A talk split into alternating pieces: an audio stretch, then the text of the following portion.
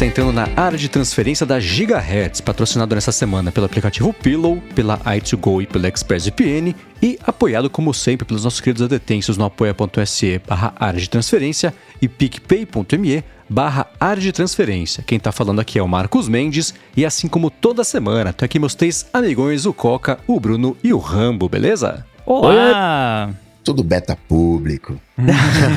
então, não, não, eu... eu... sou chique, o meu é beta de developer. É, eu instalei o beta Nutella, não teve jeito, eu me rendi hoje. Eu tive meia hora de bobeira aqui durante o dia, que eu não tinha nada pra fazer, tinha saído do beta público. Falei, ah, quer saber? Bem que dizem, Aí... né?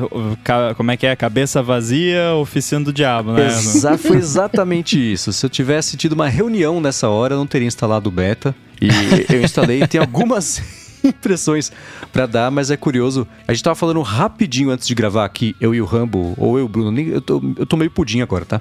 Sobre como o beta. Acho que foi com o Rambo, né? Que o, que o do amigo dele e tal. Como o beta o iOS 16, na verdade, né? se esgotam rápido as novidades específicas de usuário final, especialmente agora no beta, né? Então eu instalei, mexi ali na tela bloqueada, nos widgets. Aí eu voltei como é o meu iPhone que eu uso desde sempre, porque eu gosto de ter menos coisas e não mais coisas. Então depois que eu brinquei 15 minutos ali com os wallpapers, o relógio atrás, os widgets, que são bacanas, mas tá tudo bem no começo, eu falei, ah, tá, Entendi. A única coisa que foi curiosa é isso, né? Instalei, desbloqueei a tela, a primeira coisa que eu falei foi. Ah, porque aparece lá embaixo do. do, do na, a minha tela, a minha tela desbloqueada, hoje a minha home, ela tem quatro aplicativos na barra de baixo, que são Twitchbot, aplicativo de mensagens, Safari e Overcast, e só.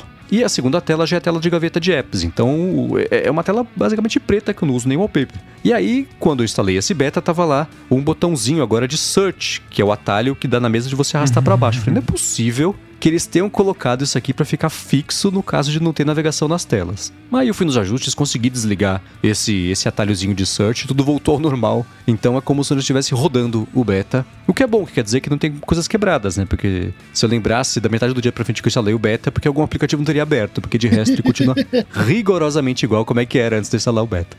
Eu hoje, pela primeira vez, fui brincar um pouco mais com, com a, a edição lá da tela bloqueada e é divertido. Olha, a galera vai gastar um tempo ali, hein? Porque eu ali hoje gastei uns bons 10 minutos só fuçando ali, trocando tudo, que eu não tinha explorado muito isso, tava meio bugado no, no, no, primeiro beta que foi quando eu fui mexer, não tava muito divertido, mas agora no beta 3 já tá bem interessante o, o negócio ali. E aquela realização, né, que alguém compartilhou no Twitter que a, a, detecção que ele faz das fotos, da, das imagens que você coloca ali, para fazer aquele efeito de profundidade, botar a foto na frente, é bizarramente é boa. Uhum. Né? A gente pode até deixar, de repente, um link no, nas notas do episódio para quem quiser baixar aquela imagem que é tipo um cubo cor-de-rosa com umas gotículas, assim, bem grandonas. E aí, aquelas gotículas é como se fosse, tipo, um, umas gotinhas de água e é semi-transparente.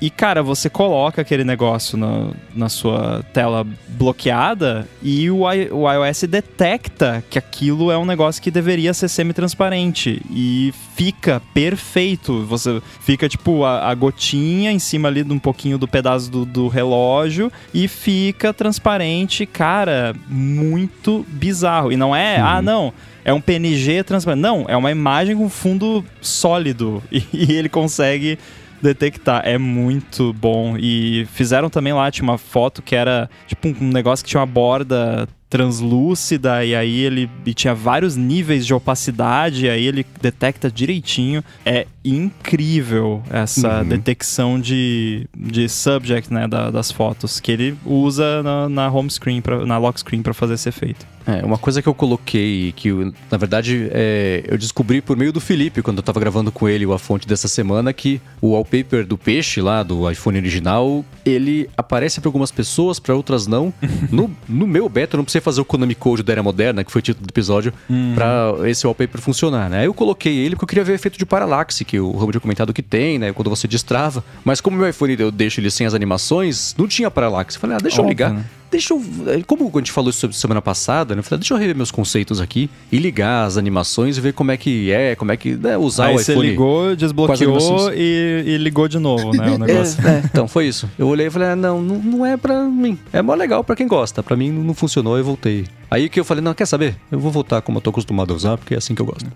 Eu tenho uma coisa assim que eu aprecio as coisas, né? Uh, isso não é uma crítica a você. Eu sei que você também aprecia, mas eu tenho uma, uma birra com a galera que assim uh, certas atitudes, tipo comentários assim, ah, pô, mas é o mesmo wallpaper lá do iPhone antigo, por que, que isso é notícia? E daí, tipo, whatever, grande coisa. Não é, tipo, é a parada em alta resolução e para começar, esse wallpaper nunca foi lançado, de fato, uhum. ele foi usado em demos do iPhone e em Keynote e tal, ele não foi de fato lançado. E é lá a versão gigante, do, né? Ah, eu posso só baixar o JPEG. Não, não pode, não é a mesma coisa, né? No momento que você usar, você vai entender. Agora, o lance dele não aparecer para as pessoas é o bom e velho cache, né? É, eu não fiz Konami Code nenhum. O meu Konami Code foi esperar, né? Tipo, eu abri lá, vi que não tava, que é, até o Felipe tinha comentado lá, a gente tava discutindo no Slack lá do 9 to 5 sobre ter surgido esse wallpaper, porque ele já tinha visto lá nos arquivos. Aí a gente, né, acho que eu fui um dos primeiros lá que atualizou, aí eu fui correndo lá, e não apareceu aqui. aí o Felipe atualizou também, e não apareceu aqui também. Aí um tempo depois, é, ironicamente, foi o Dave Mark, para ele apareceu Yo. ah, é, dessa uhum. vez ele, ele, não, não chegou atrasado, né? Que ele, uhum. ele costuma às vezes chegar um pouco tarde nas notícias, mas foi, ele foi um dos primeiros que conseguiu de fato colocar, porque apareceu, né? E aí uhum. foi aparecendo aos poucos. Aí eu, o que eu fiz foi basicamente esperei dia seguinte abrir, tava lá. Até usei por um tempo aqui, fica bonito, né? Mas uhum. é, para quem não gosta de. Né? É. Pra quem usa fundo preto, não vai gostar. Não o efeito de paralaxe é muito bonito, né? E, e para quem não conhece o termo paralaxe, talvez, é ele tem uma ele é a foto, mas tem profundidade. Então você arrasta para cima, aquelas bolhas verdes em volta dos peixes, as que estão mais para frente se mexem numa velocidade diferente, dá a sensação mesmo de profundidade. É lindo, mas tudo mexe, é, tá tudo quente. Parece qualquer coisa que você olha encoste vai chacoalhar para cá, para lá, vai para cima, para baixo, entra, sai. E aí é uma tem coisa uma que coisa cansa, né? que eu percebi ontem quando eu fui dormir, que eu coloquei o iPhone para carregar na basezinha lá da, da Nomad, do lado lá na, na mesa de cabeceira. Aí tava com a, com a, tela ligada e eu larguei lá e tal, botei meus AirPods para escutar um, um, o restinho de um podcast e eu fiquei olhando pro lado ali para ver se a tela ia apagar, porque às vezes o, o iPhone desbloqueia porque você olhou para ele e não apaga a tela. Eu fiquei, uhum. será que vai apagar a tela? E, e aí eu tava com o wallpaper do peixe. Aí eu vi a coisa mais maravilhosa. Pode ter sido um sonho, pode ter sido. né? Então, eu já tava tão pudim que já tava tendo alucinações, mas o tipo cada camada do wallpaper é, vai apagando em sequência, assim, Sim. tem um leve delay e o conteúdo da lock screen fica na tela um pouco pouquinho ainda depois do wallpaper desaparecer, o que tá basicamente gritando tela always on, porque, uhum. tipo, tudo que tá embaixo ali, o, os botões de câmera e tudo mais, eu, acho que o próprio, a própria o próprio cadeadinho lá em cima, tudo apaga, mas o relógio e os widgets da lock screen, eles ficam um pouquinho mais de tempo na tela. Eles apagam um pouquinho depois. Uhum. Então, achei bem curioso isso. É, é, bem bonito, né? Mas também é bem curioso porque é exatamente a transição que eu imagino que aconteceria no iPhone com uma tela always on, que o que ficaria aceso provavelmente seria widgets e, e relógio. Sim, então e, e eu uma coisa que eu configurei, que eu customizei foi que mesmo com eu com a tela com brilho normal, eu deixei a tela bloqueada, tem o relógio e a data, e eu deixei com. Ao invés de ser branca a cor, eu deixei um cinza um pouquinho mais escuro. Então a tela, minha tela bloqueada agora, ela fica com o. com o. É como se estivesse com a tela toda com a luminosidade bem baixinha e só que na parte de baixo não fica, na parte de baixo fica normal. Então é. Mas acho que eu fiquei pensando como é que seria a tela always on, seria isso, né? Seria a tela só com essas informações básicas ali e a hora que você é, é, desbloqueia, você consegue ver tudo. Né? Eu tô rindo porque eu acho que o Bruno não sabia que as câmeras, que as webcams conseguem enxergar infravermelho, porque o Não Mendes sabia. virou, o Mendes virou a, a tela do iPhone pra, pra câmera e aí ficou piscando ali em cima o sensor do, do Face ID, né? O, o- a lanterninha do, do Face ID. Cara, E, isso- inclusive, é curioso que no vídeo do Mendes fica mais forte, porque a câmera dele é mais é de um Mac mais velho, então Uhum. o filtro é pior. Eu já ia falar agora, falando, o Mendes não gosta de wallpaper, ele deixou uma balada ali na- no celular dele quando ele acende. Eu falei, mano, que que é, É, isso? cara? homenagem ao Nothing Phone, né? Vocês estão falando da tela, da tela, da tela personalizável, né? Uma coisa que eu fiquei chateado é que esse efeito todo que a gente tá falando, ele só funciona se você não usar widgets, porque se você usar widgets, ele Uhum. mata a- Sim, a- é. a- o efeito. Eu fiquei muito triste com isso, cara. Eu falei sobre isso, acho que no ADT, logo depois da WWDC, Uhum. que foi uma coisa que, que eu, eu tive a mesma reação, mas daí eu fiquei assim também, tá, mas, tipo, não tem solução, porque você não vai tapar os widgets, né? Porque no caso, no exemplo da Sim. bolha que eu dei ali, uma bolinha daquelas que, teja, que esteja na frente tapa um widget inteiro. Sim. O que eu pensei foi assim, por exemplo, hoje eu tava brincando ali e ele me sugeriu uma foto mó bonitinha do Yoshi, que ficava, tipo, a orelhinha dele ficava um pouquinho em cima do, do horário, uma coisa mais fofa, assim. Aí eu Aham. pensei, ah, vou botar aqui. Aí eu botei, aí ficou bonitinho ali, aí, ah, vou botar um widget de, do- da bateria dos AirPods aqui. E aí, que, que, que acontece? A foto, o lado da imagem dele que tava por cima do relógio tava mais pra esquerda na foto. Aí eu pensei, ah, se eu botar um widget de bateria no lado direito aqui, funciona. Só que aí ele fica no meio, não tem como botar, né? Tá precisando de um widget empurrator pra resolver. Sim. A É. primeira coisa que eu procurei na hora que eu fui tentar customizar a ordem dos widgets foi alguma coisa, um separador. Não tem. E tem coisas do tipo, você não pode colocar esse widget na esquerda em relação É. a esse. Esse tem que ficar necessário, calendário de tempo. Ah, gente, pelo amor de Deus, né? Ou faz ou não faz. Fazer pela metade deixa pra lá, né? Aí foi, foi a somatória que me fez falar, não, ou não tá pronto, ou se for assim a decisão de fazer o negócio funcionar, não, não, não vai ter tanta tanta utilidade assim pra mim. É assim a, a, a decisão de fazer funcionar agora, né? Tipo, prova- provavelmente o que eles querem pra agora é isso, mas é, é- Apple é assim, né? Começa com a Uhum. versão super limitada e aí vai expandindo aos poucos. Pois Agora, o lance da tela Always On, pra mim, é, é certo, assim, porque tem Uhum. muita evidência. E até o lance da, do, da capa do. E eu achava que ia ser só pra, pra música, pro Apple Music, mas é pra qualquer coisa que tenha artwork ali, quando você tá reproduzindo coisa do Apple Podcast, no Overcast e tal. Aliás, as artes da Gigahertz ficam mó bonitas, né? Se você está no beta e tá escutando agora o ADT, bo- bota lá, fica mó bonito. Então eu imagino assim, ah, pra quê, né? Ah, você tá com o iPhone ali em cima da mesa, tocando o negócio, fica ali bonitinha aquela capinha do álbum, de repente vai ter até, vai ficar se mexendo um pouquinho assim, pra não, de- não dar burn-in, de repente rola um efeitinho legal. Então, a lock screen tá mó maneira, né? Tem, tem muita coisa que dá pra melhorar e expandir. Por exemplo, me deixa botar quantos widgets eu quiser. Tipo, se eu quiser botar 50 linhas de widgets que eu vou scrollando infinitamente, deixa eu botar, né? Mas beleza, pra uma primeira versão é aceitável. Eu, eu fiquei muito feliz que agora no Beta 3 você pode trocar a imagem de fundo, né? Porque antes você colocava, personalizava a tela e aí a mesma imagem da lock screen era a mesma imagem que ia ficar na, na tela de início, né? E aí eu falei, cara, não pode ser assim, estragou a minha vida aqui. Porque eu gosto de deixar, eu, eu tenho deixado no meu aqui no, na lock screen o de, o de tempo, né? Porque como eu fico no estúdio o dia inteiro, eu, eu curto ver pelo menos como é que tá o dia, né? Se tá sol, se não tá. Então fica ali a janelinha pra brincar, como se fosse uma janela, né? E, porra, a hora que eu troco pro meu. pra minha lock screen, eu, pra, pra tela inicial, eu queria o meu fundo de, de lousa aqui, né? Que eu sempre usei. E aí antes não dava, mas agora, graças a Deus, dá e eu sou uma pessoa muito mais feliz com isso.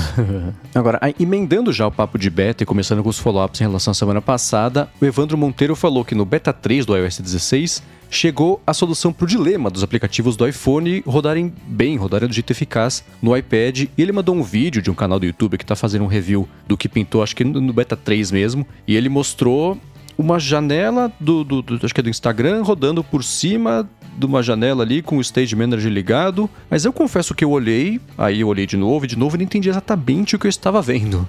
E eu, eu sei que o Rambo entendeu e ele estava testando e funcionou. Então explica pra gente o que está acontecendo. Não, é que você, eu acho que não tem nenhum iPad com o Stage, Stage Manager, né? Não.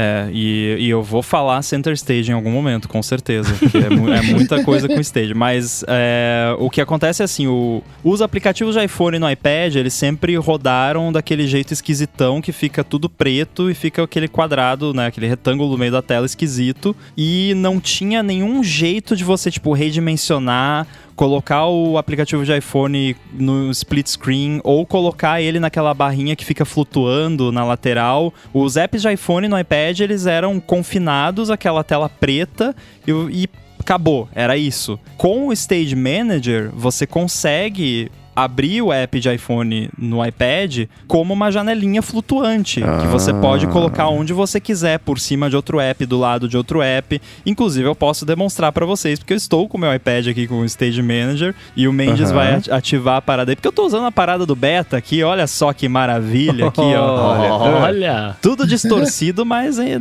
dá pra É, ter uma ideia, né? Então aqui Ele tá você usando tem aquela o... função que faz com que o iPhone que está na frente do, do, do Mac também usa e corrige a imagem para fazer a perspectiva de como se tivesse uma câmera de cima da sua mesa, né? Vendo uma visão É. 90 graus ali do que tem em cima da mesa. Te bota um screenshot no, nas notas do episódio. Então, é, o Instagram aqui, eu não tô logado nele, mas ele fica por cima do, do- das outras paradas. Então, antes eu não conseguia fazer isso, ele ia ficar naquela tela preta. Agora eu consigo, tá, tá aqui o Chip Studio, né, eu posso alterar aqui a, a disposição das paradas. Olha legal. Normalmente eu uso isso aqui com é, teclado e mouse, por isso que eu tô todo perdido aqui tentando mexer com o dedo e ainda olhando pela tela. Mas enfim, é, então agora os apps de iPhone rodam é, tipo, como se fosse num Mac com M1, né? Que você consegue abrir ali a janelinha do app e ficar mexendo e mexer com outros apps do lado, Ah, isso é tela legal, cheia e cara. tudo mais. Então tá muito melhor. Tá bem Isso é melhor. uma chance do WhatsApp um dia funcionar no iPad. Quem sabe, né? Quem sabe. É, e o, o Desk View, é, vocês acabaram de ver aqui, né? Eu, eu, eu me atrapalhei um pouco porque eu não liguei o bloqueio de rotação no iPad. Eu queria virar mais pro lado da câmera e não ficou legal, né? Mas é bem interessante o, o Desk View. E eu não tô com um setup ideal, por isso que a imagem não fica tão boa, porque o, o- setup ideal do Desk View é com a câmera acoplada no monitor, né? Então, Hum. tipo, eu tô com o Studio Display, teria que estar acoplada. Eu, tive, eu até empurrei o, o display mais pra trás, porque eu não tenho aquele clipezinho de câmera que eles Uhum. tinham na Keynote lá, que aliás o... Falar então da- do lance da câmera, né? Que é, é Continuity Camera, né? Que chama. Uhum. Isso. É, é muito bom, é assim, é incrível. Tô usando aqui, vocês estão me vendo por ele. Inclusive, vocês devem ter reparado que quando eu desliguei o, agora o Desk View, a minha imagem melhorou, né? Porque Aham. quando você ativa o Desk View, ele troca pra lente ultra wide e aí fica a qualidade do Studio Display, basicamente. Porque ele tá. Na verdade, tecnicamente é até pior, mas ele faz um processamento bizarro que, que fica aceitável a qualidade, porque ele tá dividindo a imagem da ultra wide. Aí a parte de baixo que tá enxergando a, a mesa, ele desdestorce o máximo que ele consegue, né? Sem destruir a imagem. E de fato, parece que você tá olhando uma câmera que tá em cima da mesa. Se a câmera aqui tivesse, o iPhone tivesse na posição certinha, teria ficado melhor ainda. Mas é, é legal, eu achei bem bacana. E o legal também é que a forma como ele expõe isso no, no sistema é como uma janelinha que aí você pode compartilhar usando o compartilhamento de tela de qualquer app de videoconferência como o StreamYard. Então os apps não precisam dar suporte a isso, né? É, Qualquer app de videoconferência que você tenha a opção de compartilhar janelas ou a tela, você consegue usar isso. Porém, essa semana ainda eu assisti lá um, vídeo da WWDC onde eles falam tem uma API. Se o app quiser suportar nativamente, dá pra fazer isso também. Ah, legal. E é bem legal também que quando você coloca o iPhone numa posição e ele fica paradinho ali de um jeito que ele entende que ele está pronto para ser usado como uma webcam e você abre algum app que, que acessa a câmera, o iPhone faz um faz um barulhinho assim, que daí você tipo, ah, olha, é real, o iPhone tá pronto, posso usar Uhum. ele agora, Ah, sabe? legal. É, é bem maneiro, assim, tá muito bom. O que você pode fazer é imprimir com a sua impressora 3D um apoiozinho do iPhone, né? Foi o que eu pensei em fazer. Provavelmente eu vou acabar fazendo. Eu já quebrei É a tela mesmo, né? Então se, se É, cair, então. o prejuízo vai ser menor, né? Mas é, é o que eu pretendo fazer, sim. Quero fazer alguma coisa assim pra poder fazer uns testes mais bonitinhos, mas do jeito que tá agora já tá mó maneiro. Tô bem Boa, feliz com, com o recurso. Ainda mais beta, né? Eu, eu esperava menos. Então fiquei surpreendido. Sinto falta, e a gente falou disso quando comentou do recurso e do, do Camel e tal. Primeira coisa, no momento que eu abri aqui a câmera do iPhone, vocês estão vendo a minha imagem aí, pô, eu quero dar um pouquinho de zoom, tá muito aberto, tá? Tipo, tá mostrando muito a minha pança aqui, né? Eu quero que vocês vejam só mais a minha cara. Não dá, não, tipo, não tem um lugar que eu possa ir lá e dar um zoom Aham. na parada. E, né, tomara que eles nunca coloquem isso, porque aí o, o Camel continua tendo uma razão pra existir, né? De repente eles até podem adaptar o Camel pra, além de oferecer a opção de você usar o app deles no iPhone, o Camel ser tipo um proxy da, da. Continuity Camera e que dê esses ajustes pra você, né? Pode ser um mercado Uhum. pra eles também. É que o Camel, eles estavam até fazendo, não sei se já existe, pra colocar efeitinho, tipo orelhinha de gato, uns raios em volta da cabeça, esse tipo filtro de Snapchat ou de Instagram também, sei lá.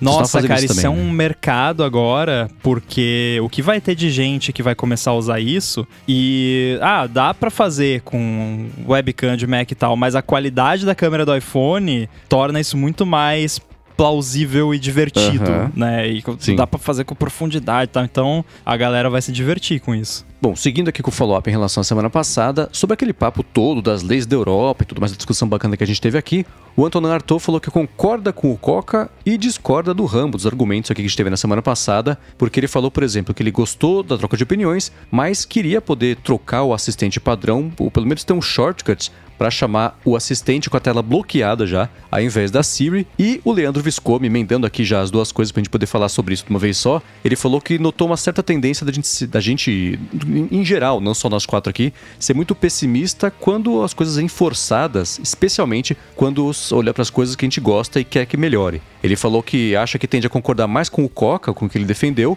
porque há tempos a gente está na mão de empresas que pensam e visam o lucro acima de inovação, a não ser que a inovação traga lucro, o que ele falou que é normal.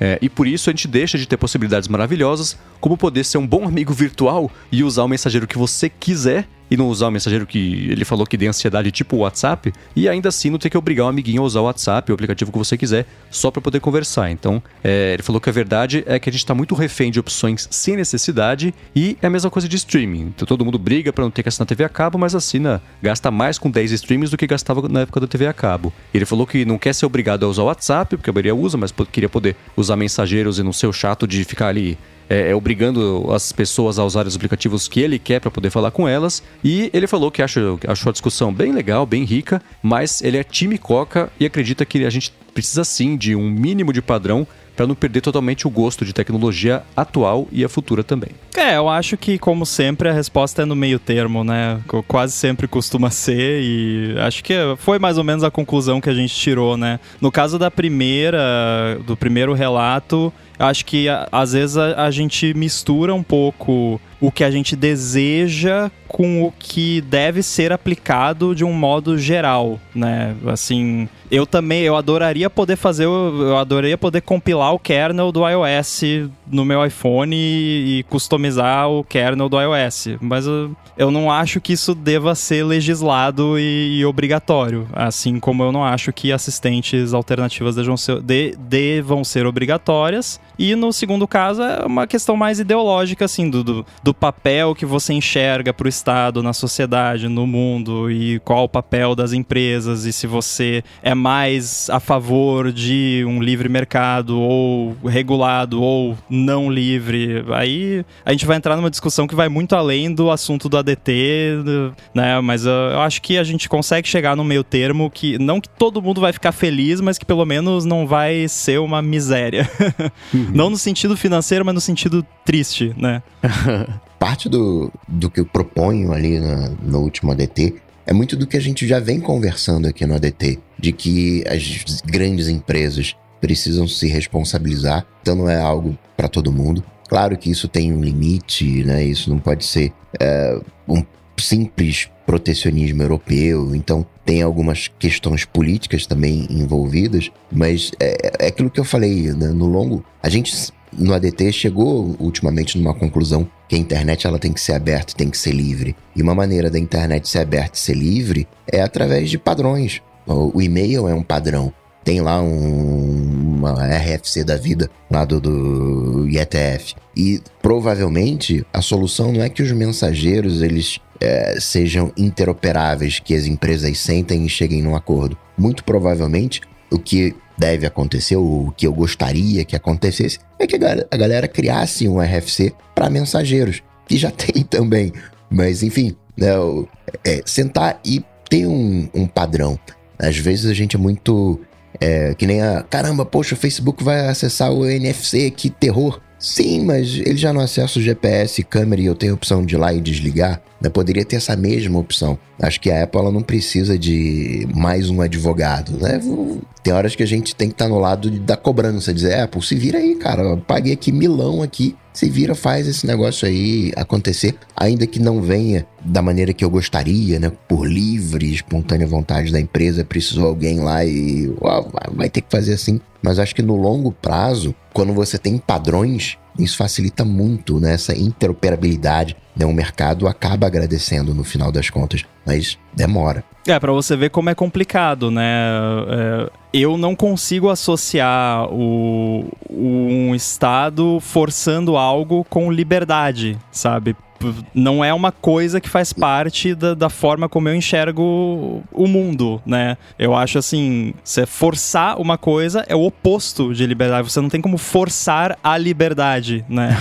Mas ao mesmo tempo eu entendo também o que você tá falando. Então é muito complicado quando você começa a entrar nessa seara mais ideológica e de, de diferença de, de, visões mesmo, né? Agora, também um, um disclaimer importantíssimo aqui, né? Porque a, nós somos somos quatro amigos batendo papo, né? Então, assim, ninguém aqui tá propondo, né? Não, não, não, queremos ser usados como referência de como tem que fazer ou de propondo alguma solução global.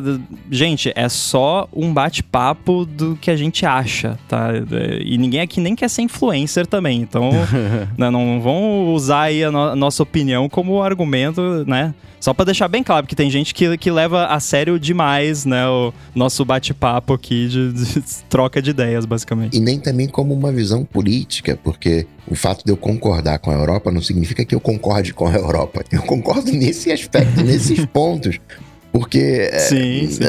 ela está numa posição. Ela é a única que pode fazer isso, porque ela não é um país, ela é um grupo econômico, ela é um conjunto de países. Se o Brasil né, resolve fazer isso, ó, Apple, vem cá, olha só, você precisa né, colocar o USB-C no iPhone né? Que, que, que será que a Apple vai falar? Ah, tá bom, né, vou, vou, vou, colocar aqui. É, que nem ignorou solenemente a questão do, do recarregador que não vem mais na caixa. Mas a Europa, por ser um conjunto de países, ela consegue ter um, um peso maior. Mas é, é, é pontual, né? Isso não é uma regra de nada. É, sobre essa impressão de pessimismo, eu acho que a gente tende a ser pessimista quando a ideia é ruim. Porque, por exemplo, se você pega GDPR ou a própria LGPD, ah, em sua maioria, quando você olha para os prós e contras, tudo melhorou. As ideias eram boas, eram bem pensadas para fazer implementação, estava mais redondo. O que a gente discutiu na semana passada é que essas regras influenciam, é, é transforma aplicativos em protocolos que têm que ser interoperáveis e isso, a gente, enfim, a gente discutiu sobre isso semana passada, não vou repetir aqui. Mas é, é muita mistura de conceito em uma canetada só, ainda mais com prazo de seis meses de implementação. então, eu quando eu olho, por exemplo, e existe, olhando para, sei lá, LGPD, tem jeito de isso ser mal utilizado. Até, por exemplo, você ah, quero comprar um Tilenol na farmácia. Ah, cadastra sua biometria. Não, não quero, então não posso te vender. Por quê? Por, por LGPD. Você fala, hã? Não faz o menor sentido. Estão mal usando uma coisa para piorar a, a, a, experiência pra gente ou, ou, ou nos, nos, limitar a ter menos direitos à privacidade em cima de uma regra que é pra aumentar a privacidade, aumentar a segurança de dados. Então, sempre dá para ter maus atores e maus agentes que vão usar qualquer tipo de regra para benefício próprio. Então, vamos não facilitar a vida dessa galera. Voltamos ao papo de Facebook. Então, é, é, tem todos, todas as regras têm que ter o risco analisado sob. Deixa eu partir da premissa de que eu sou um mau ator e vou agir em cima disso para benefício próprio. E, e, e, eu acho que faltou. Então, eu tenho pessimismo em relação às ideias que eu acho que são meio cretinas, como é desse conjunto de regras. Não todas, mas as partes boas e ruins fazem parte de um pacote e eu acho que tem mais parte ruim do que boa do jeito que isso está sendo proposto desse, agora. Mas eu, eu discordo, por exemplo, é, temos o fato de termos opções demais é um problema. É, eu não vejo assim. Eu vejo o fato de termos opções demais significa que nenhuma vai resolver os problemas de todo mundo e isso nunca vai acontecer. Por isso que tem 10 tipos de streaming diferentes versus uma TV a cabo. Por isso que tem, enfim, os 10 milhões de mensageiros diferentes versus um só e prioridades, funções. Isso tudo entra nesse balaio. Tem muita gente usando muita coisa para existir uma regra do que todo mundo tem que usar. O mundo nunca mais vai funcionar assim. Sim, e, e eu continuo, eu, eu, continuo ainda falando, entrando nessa linha que o Mendes falou de de, por isso só tem uma coisa, que não tem uma coisa tem várias outras para resolver problemas de pessoas diferentes, eu, eu continuo pensando dessa mesma forma também, porque é, uma coisa é, que, o, que o Ramo falou, você colocar, querer impor um padrão por dizer que isso pode ser uma coisa mais livre, né? Mas ao mesmo tempo, as pessoas têm necessidades diferentes, isso faz total sentido, né? Você ter as soluções diferentes para coisas diferentes. E é justamente por isso que a gente tem opções. E, e é o lance, se você não gosta de usar uma parada, que o, a, a, a, comentou aqui no follow-up, é tipo, ah, eu não queria ser obrigado a usar o WhatsApp. Eu também não queria, mas é o padrão que todo mundo usa. Então, tipo, é a mesma coisa. Tem gente que não gostaria de usar o smartphone, mas hoje em dia você precisa usar um smartphone para poder se comunicar com as pessoas. Se você não tem, você acaba sendo engraçado isso, né, Bruno? Você é obrigado a usar o WhatsApp. A, a, frase que você falou, você é obrigado a usar o WhatsApp porque é o padrão que todo mundo usa. É. Mas pelo menos não é um padrão ditado por ninguém. É um Exato. padrão porque é um padrão as foi pessoas escolhido pela, pela maior parte das pessoas. Pra lá, Exato. né? Tipo, uh, claro que a proposta do padrão não, é, não seria bem isso, né? Mas enfim, é, é engraçado você pensar nisso, né? Que acabou virando de certa forma, Mas... né? virou padrão no Brasil porque o SMS barra IMS, é, SMS né, no final das contas, era, era pago. Nos Estados Unidos o WhatsApp não vingou. E, então é, é, é isso que o Mendes falou, né? De é muito difícil de você ter uma regra e por isso você porque as pessoas são diferentes mas talvez justo por isso mesmo que tem que se juntar todas as pessoas responsáveis por isso sentar e chegar num, num consenso né? Os problemas fáceis eles já foram resolvidos, é óbvio. E cada vez mais vão sobrar os problemas difíceis. E esses problemas difíceis vão precisar de cada vez mais gente para resolver. Então, né, precisa juntar a galera ao redor dessas ideias. Porque é muito pouco provável que hoje você tenha uma pessoa genial que consiga resolver todos os problemas de todo mundo de, de uma tacada só. Cada um vai atacar, vai morder um, um pedaço, mas vai faltar aquela visão global de todo. Mas aí, aí é que tá, né? É que para mim problemas difíceis é tipo aquecimento global, fake news, não eu tenho que usar mais do que um app de mensagem, sabe? Porque, enfim, voltem pro episódio da semana passada, que basicamente, né, é aquela coisa, o que, que cada um considera um problema, né? Parte até disso, né? Também, né? Mas enfim, não vamos estender o assunto que a gente já falou mais de uma hora semana passada sobre isso. Então tá, então deixa eu puxar o primeiro assunto, posso falar para você aqui do episódio, que é sobre esse inevitável, né? Ah, os últimos capítulos da briga Twitter e Elon Musk, mas antes disso, quero tirar um minutinho aqui do episódio para agradecer o aplicativo Pillow, que está mais uma vez patrocinando aqui o ADT. O Pillow é um aplicativo que é basicamente o seu assistente inteligente para você entender e melhorar também sua noite de sono. E ele oferece uma análise bastante detalhada com insights bem valiosos também e recomendações para você melhorar a sua rotina de sono. Então, se você tem um Apple Watch, por exemplo, é só você. Ele tem dois jeitos de funcionar. Ou você avisa o relógio quando ele for dormir, quando você for dormir, né? E aí ele, ele pode calcular quanto tempo você leva até adormecer. Ele faz, vou falar daqui a pouquinho também sobre os acompanhamentos de sons durante o sono. Ou então você pode só usar o Apple Watch e a hora que você for dormir, ele começa a acompanhar seu sono também naturalmente. E se você não tiver Apple Watch e quiser usar o Pillow, você também pode usar ou o iPhone ou o iPad do lado, ali colocando perto do, do travesseiro.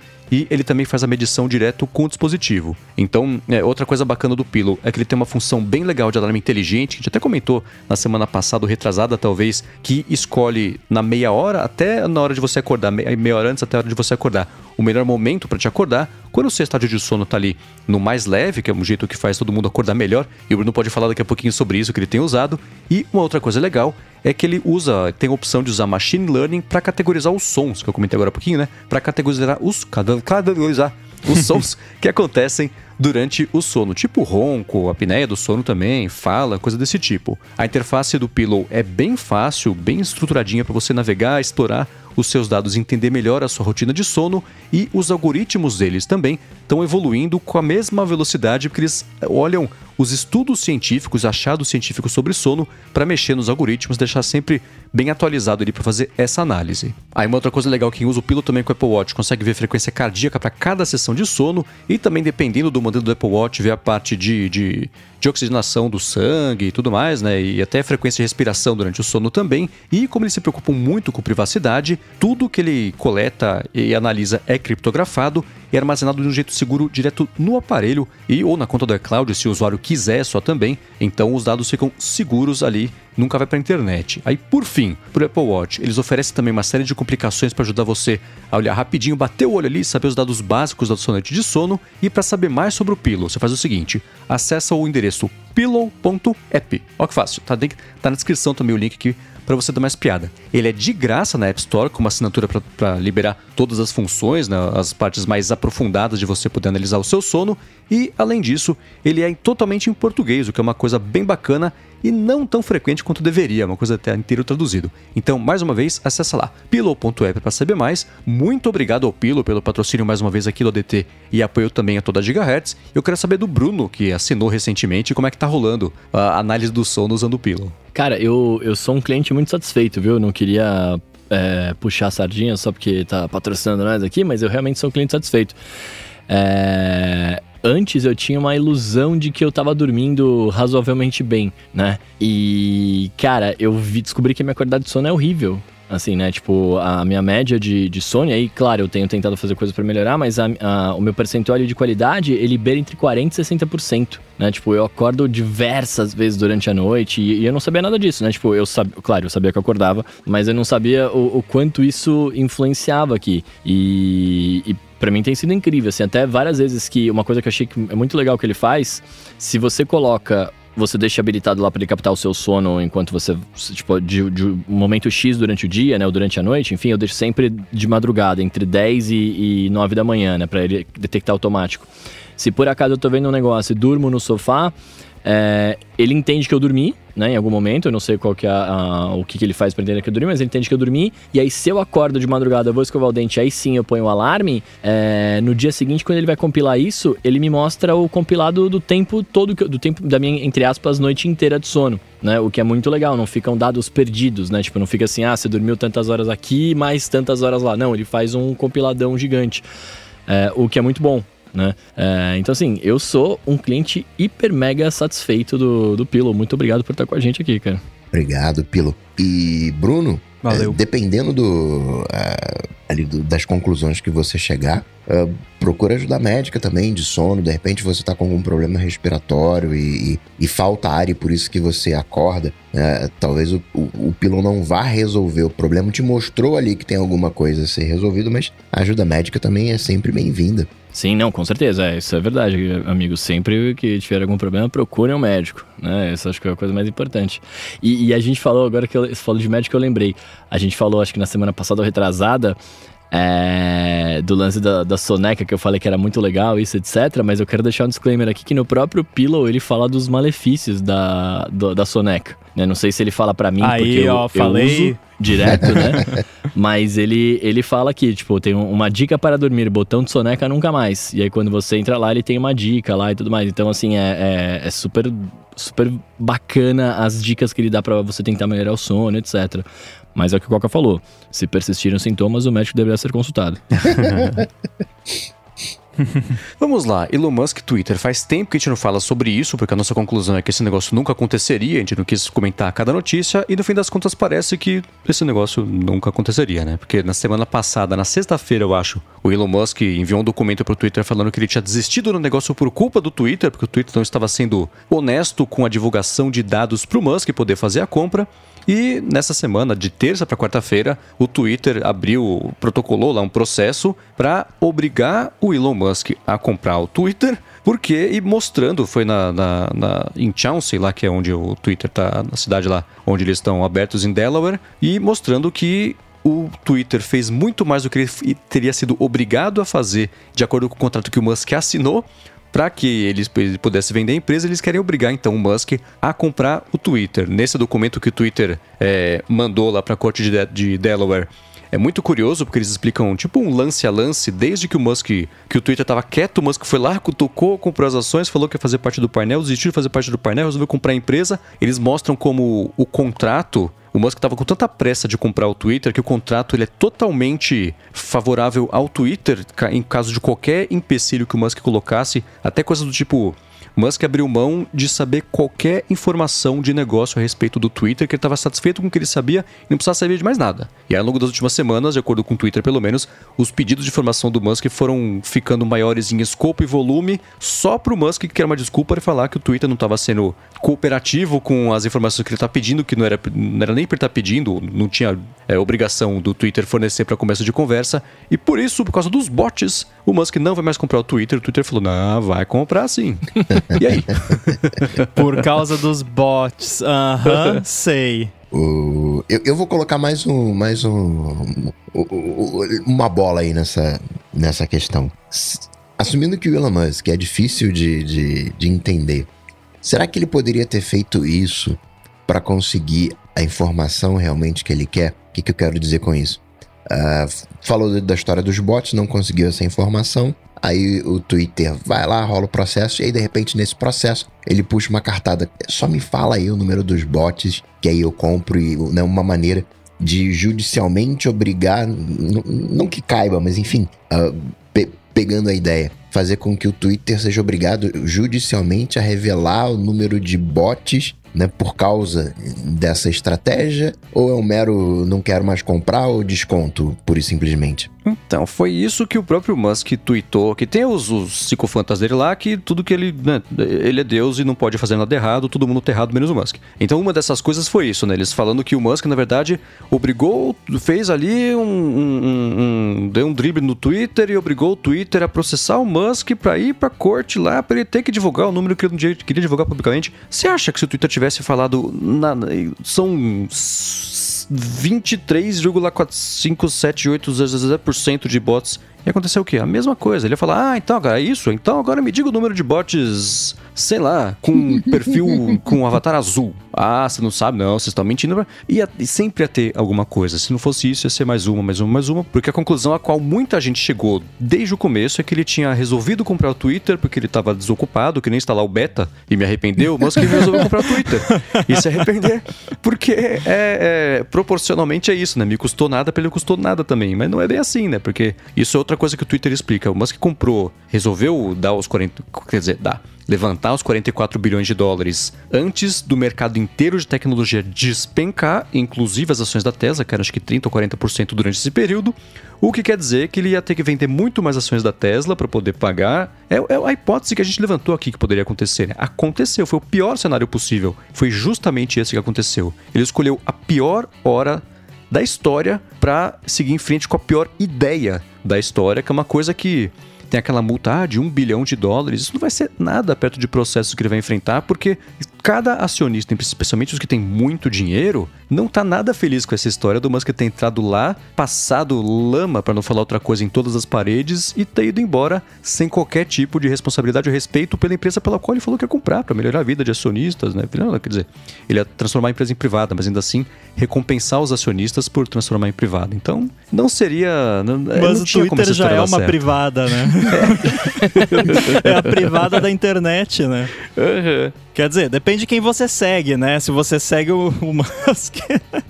Cara, eu acho assim, hoje. Aconteceu uma coisa hoje, eu tava navegando na, no Instagram e eu vi um, um post do, do nosso querido amigo Mônaco, né? Que, que vende as paradinhas da Apple, e ele tava anunciando o Mac Studio. E assim, por um segundo eu cheguei a pensar, será? Uhum né? Aí eu pensei, putz, mas eu ia comprar um Mac Studio por impulso, né? Que, ridículo. E aí eu penso, o cara comprou o, né, comprou o Twitter por impulso. né? Tipo, ah, vou comprar um computador, é caro, né? Dezenas de milhares de reais por impulso. O cara é 44 bilhões por impulso, né?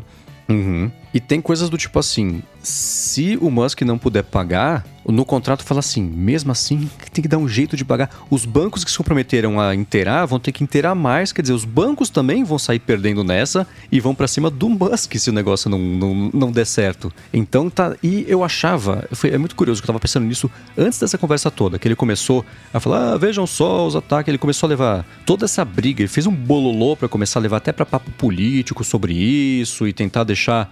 Postou o, meme. A, é, e deixar a galera de direita ainda mais mais contra o, todo o lance de redes sociais, aquela treta toda de liberdade de expressão, não sei o que lá. Eu falei, vamos ver ele começar a transformar a questão de ele comprar ou não o Twitter numa questão política também, para tentar pegar o apoio da, da, da, direita vocal. Só que eu não contava com o Trump ficar bravo com ele também, que chama ele de Elon Musk, inclusive, essa semana lá. Ah, o Elon Musk ele é um, um artista enganador.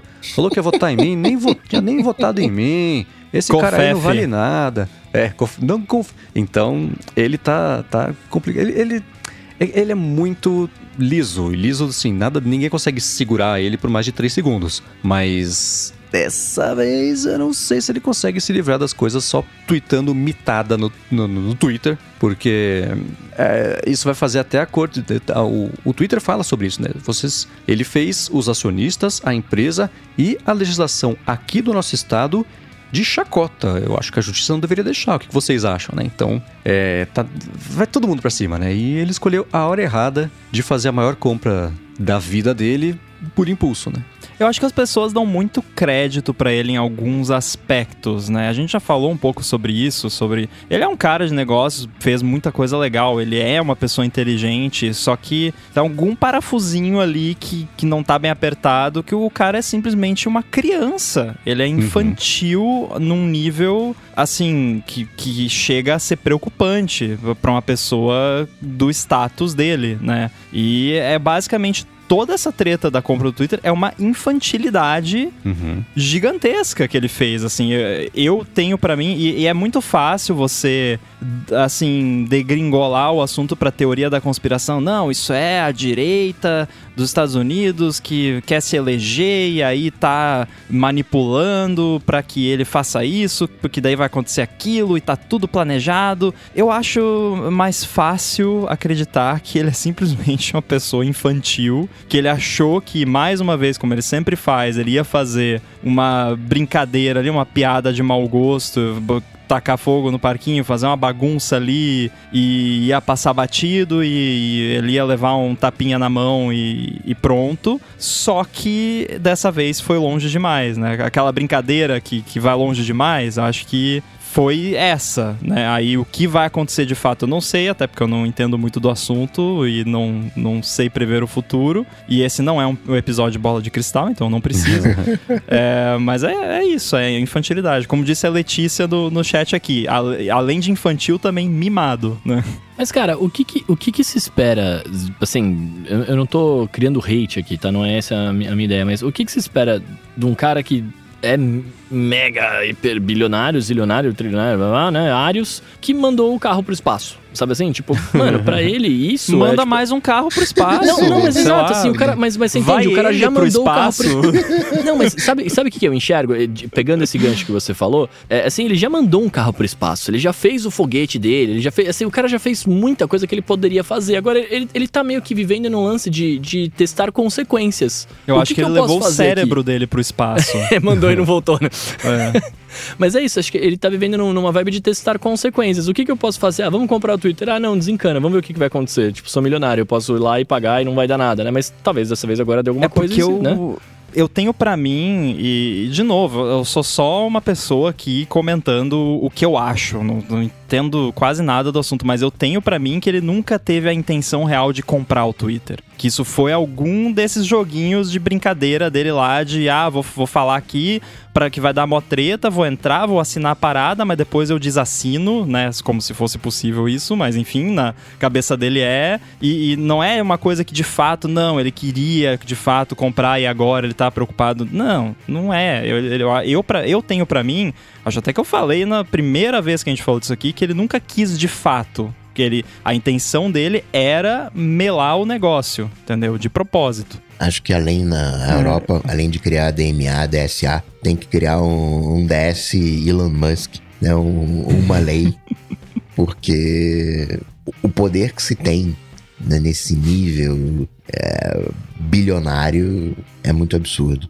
É, ele é, é muito curioso ver como ao longo dos anos a, a gente falou sobre tudo de bom que por causa dele aconteceu e não descartamos isso, mas ao longo dos anos esses, esse outro lado que é o, o mimado, o infantil, né? Teve o laço, o, o- aquele caso que os moleques presos na caverna lá, não sei o que lá, aí tinha lá tinha um cara tentando ajudar a tirar a- a molecada da caverna, e o Musk foi lá e quis ajudar também, e o cara falou que uma manobra de PR, o Musk chamou o cara de pedófilo do nada. Aí ele foi processado, o Musk ganhou o processo. Logo depois disso, ele começou a brigar com a SEC, teve o negócio do, preço das ações da Tesla, falou que ele ia transformar a Tesla em empresa privada. E, e- e cada, uma, cada vez que esse tipo de coisa vai acontecendo, ele, ele vai se convencendo primeiro que ele é mais liso ainda, e depois que ele faz 20 anos que ele escuta todo dia que ele é Deus. Uma hora ele vai começar a acreditar. E aí vai dar nisso, né? Uma hora. Começa a testar Ele não vai ser liso.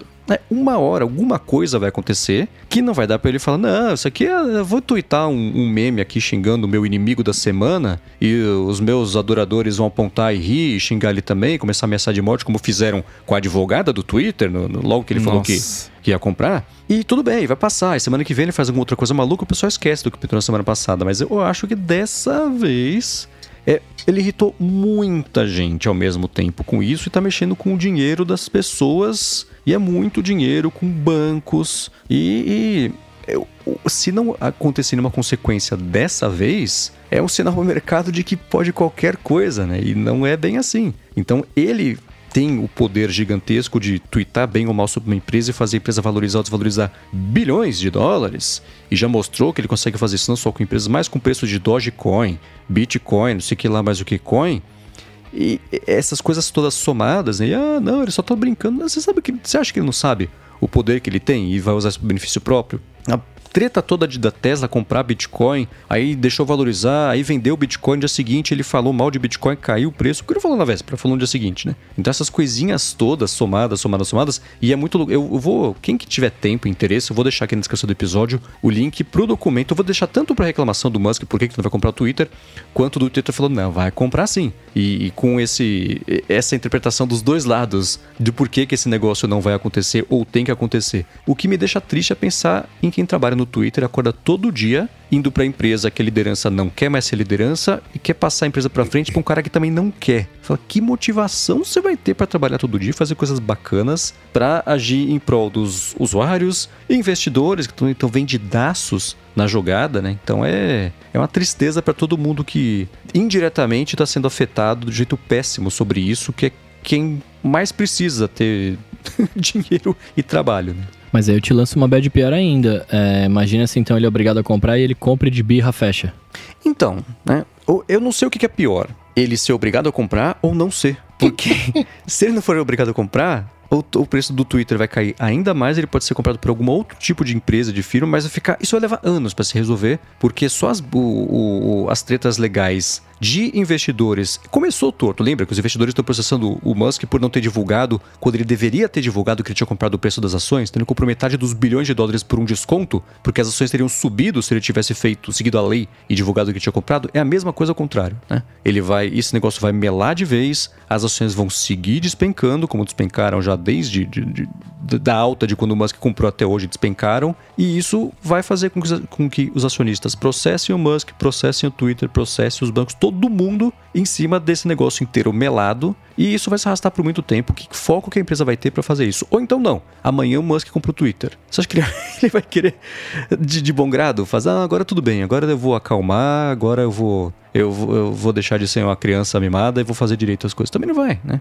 Ele pode ou vender logo em seguida, ou ele pode querer fechar, porque a empresa dele ele faz o que ele quiser, né? Dia seguinte todo mundo na rua. É a tristeza. Só porque eu comecei a usar, então o Twitter tá fadado a acabar esse Espero que não, né? Mas vamos ver. Acho que não, que você usa o WhatsApp até hoje não aconteceu nada.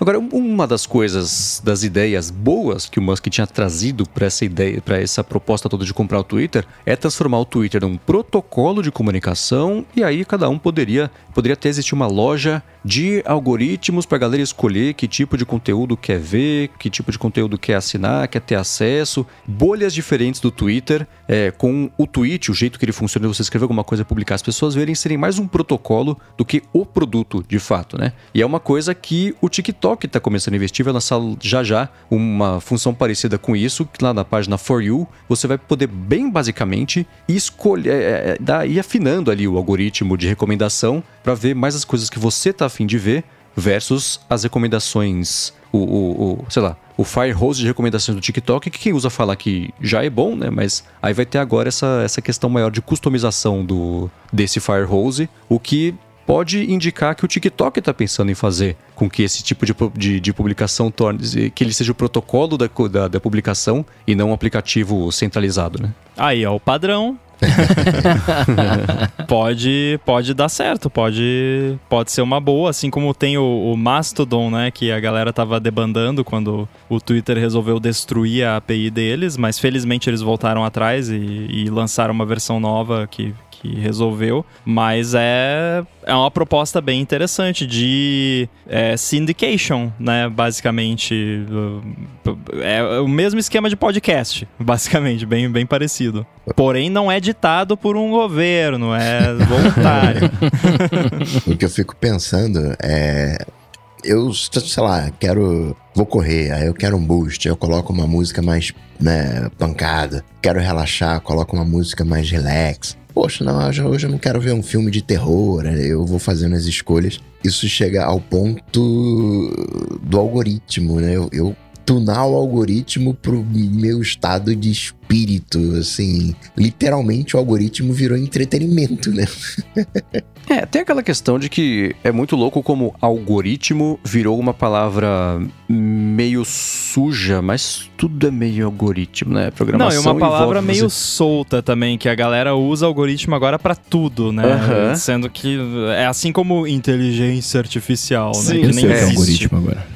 É, você sabe. Então, é, é, é que nem assim, a galera que é muito comum isso no YouTube. A galera, ah, não, mas eu tenho que fazer tal coisa para agradar o algoritmo. O algoritmo são as pessoas, né? Tipo, uhum. o algoritmo ele é, é um código que alguém escreveu que é baseado nos gostos das pessoas e no, naquilo que funciona, né? E muitas vezes, na verdade, nem é um algoritmo, porque se envolve machine learning. Claro, tem algoritmos por trás, mas aí já é diferente, porque um algoritmo é uma coisa mais estruturada, que é tipo, é uma uhum. matemática, um mais um igual a 2, né? Machine Learning é 1 mais 1 igual a 1.3, sabe? É uma parada bem menos precisa, né? Carangueja que o diga. Então eu acho que a galera usa muito essa palavra eh, sem sentido, assim, em contextos uhum. onde não faz sentido, mas tudo bem, né? É, eu me sinto agora, agora eu entendo quando você fala da turbina do avião e o pessoal fala, não, é o motor, né? Exato. que é tipo, beleza, se é, se é a palavra que as pessoas, né, entendem o, o que é, beleza, mas também concordo que não tipo, você tem algoritmo para tudo na sua vida e, e aquilo não te incomoda. Eu acho que talvez a gente devesse criar uma outra palavra ou adotar uma outra palavra mais no sentido de algoritmos de recomendação ou, Então. né, personalização. Eu acho que esse Adjetivar o algoritmo. Exato, Bruno. Olha só que- lindo, né? A pessoa que não tá tão pudim já consegue até trazer a, a língua portuguesa aqui pra conversa.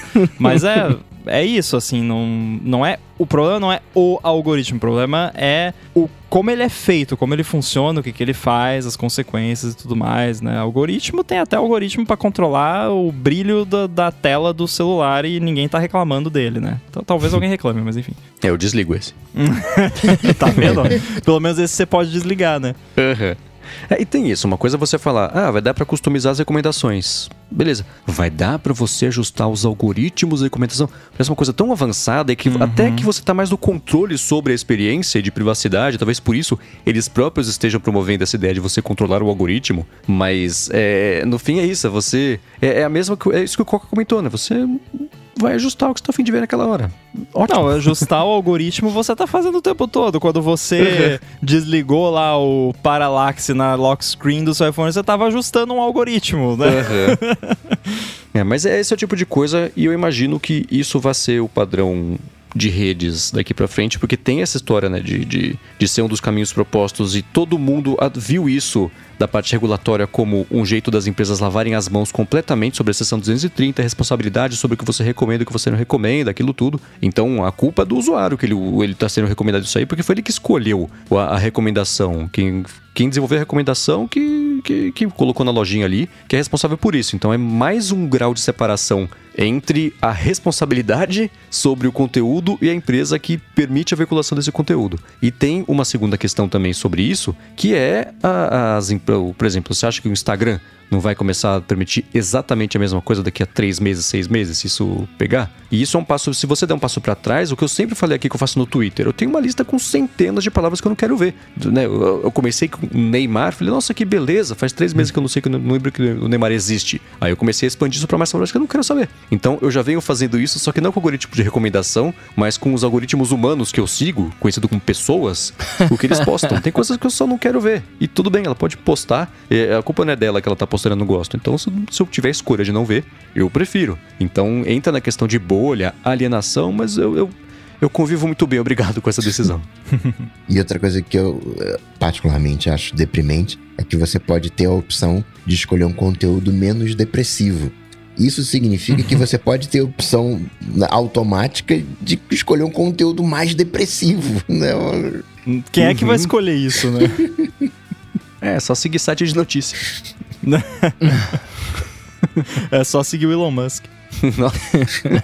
Muito bem, agora eu quero passar aqui para um assunto que é o seguinte, uma coisa que eu vi o Marco Arment comentar que era só o fim de uma- um grande teatro, que era o fato de que a partir de agora o Johnny Ive não é mais um, consul- um consultor da Apple lá com a empresa Love From que ele montou com o Mark Nielsen quando ele saiu lá da Apple. Mas antes de falar sobre isso, o que significa, quero agradecer aqui mais uma vez a i2Go que também está patrocinando o episódio de hoje. A i2Go é a marca número 1 um de acessórios para smartphones aqui na América Latina e só no Brasil ela conta hoje com mais de 20 mil pontos de venda e com mais de 15 milhões de produtos vendidos. Ela oferece uma variedade enorme de cabos, carregadores sem fio, carregador veicular também, carregador de parede, power bank, fone de ouvido, caixa de som e tudo mais, e isso tem garantia de até 3 anos dependendo do produto, e ela tem um catálogo que está ficando cada vez maior e cada vez mais bacana também de produtos de casa conectada. Ela oferece hoje em dia, por exemplo, câmeras inteligentes, tomada, controle universal, tem vários modelos de lâmpadas conectadas também, e ela participou recentemente, que rolou nessa semana aqui em São Paulo, a Electrolar Show, onde ela anunciou o primeiro relógio inteligente dela, que é o Smartwatch Track Go, e o diferencial dele é que ele tem Alexa embutida, integrada, para você interagir com o comando de voz para fazer uma consulta, é, enfim, a Alexa, todo mundo sabe como ela funciona, né? E além disso, também o relógio tem monitoramento de saúde, recebe notificação, ligação, tem 24 modos de esporte e por aí vai, né? Nessa Electrolar Show, a A2Go mostrou também a caixa de som nova dela, que é a Adventure Go, que é um produto novo da linha Sertões by A2Go, e mostrou o kit Global Play de casa conectada, além também de uma ilha de inovação que tinha coisas bem bacanas pra galera poder ver. Se você quiser ver isso tudo, você pode acessar o site deles, que é i2go.com.br e você, além de participar de um sorteio exclusivo aqui dos ouvintes do DT, tem um desconto também de 20% para compras feitas a partir de 150 reais. Com essa compra que se você fizer com o cupom ADT20 para essas compras acima de 150 reais, além do desconto, você concorre também a uma câmera que filma em 360 graus para quem comprar até as 23h59 do dia 31 de outubro. Então acessa lá i2go.com.br, vou soletrar i2go.com.br, cupom ADT20 para ganhar 20% de desconto e participar também do sorteio da câmera 360. Muitíssimo obrigado a i2go pelo patrocínio mais uma vez aqui do ADT e também, claro, pelo apoio a toda Gigahertz. Valeu. Valeu. Obrigado, i2go. E aí, gente, Johnny Ive não faz mais parte do painel de, de, de, de, de, de- que, consultores, de, de acalme-se investidores da Apple. Depois o quê? De dois, três anos que ele saiu, agora saiu de vez. A gente não tinha comentado isso quando ele saiu, que ele ia ficar um tempo e depois a gente, achou que, a gente achava que ele ia vazar? É, essa é a mentira que sempre contam quando não querem apavorar o mercado, né? Escuta, ele tá indo embora, mas vai fazer parte aqui do Exato. conselho. O Jack Dorsey né, era conselheiro do Twitter, depois de ter saído, deixado aquele paraga gravol que... Deixa pra lá, a gente fala sobre isso outra hora.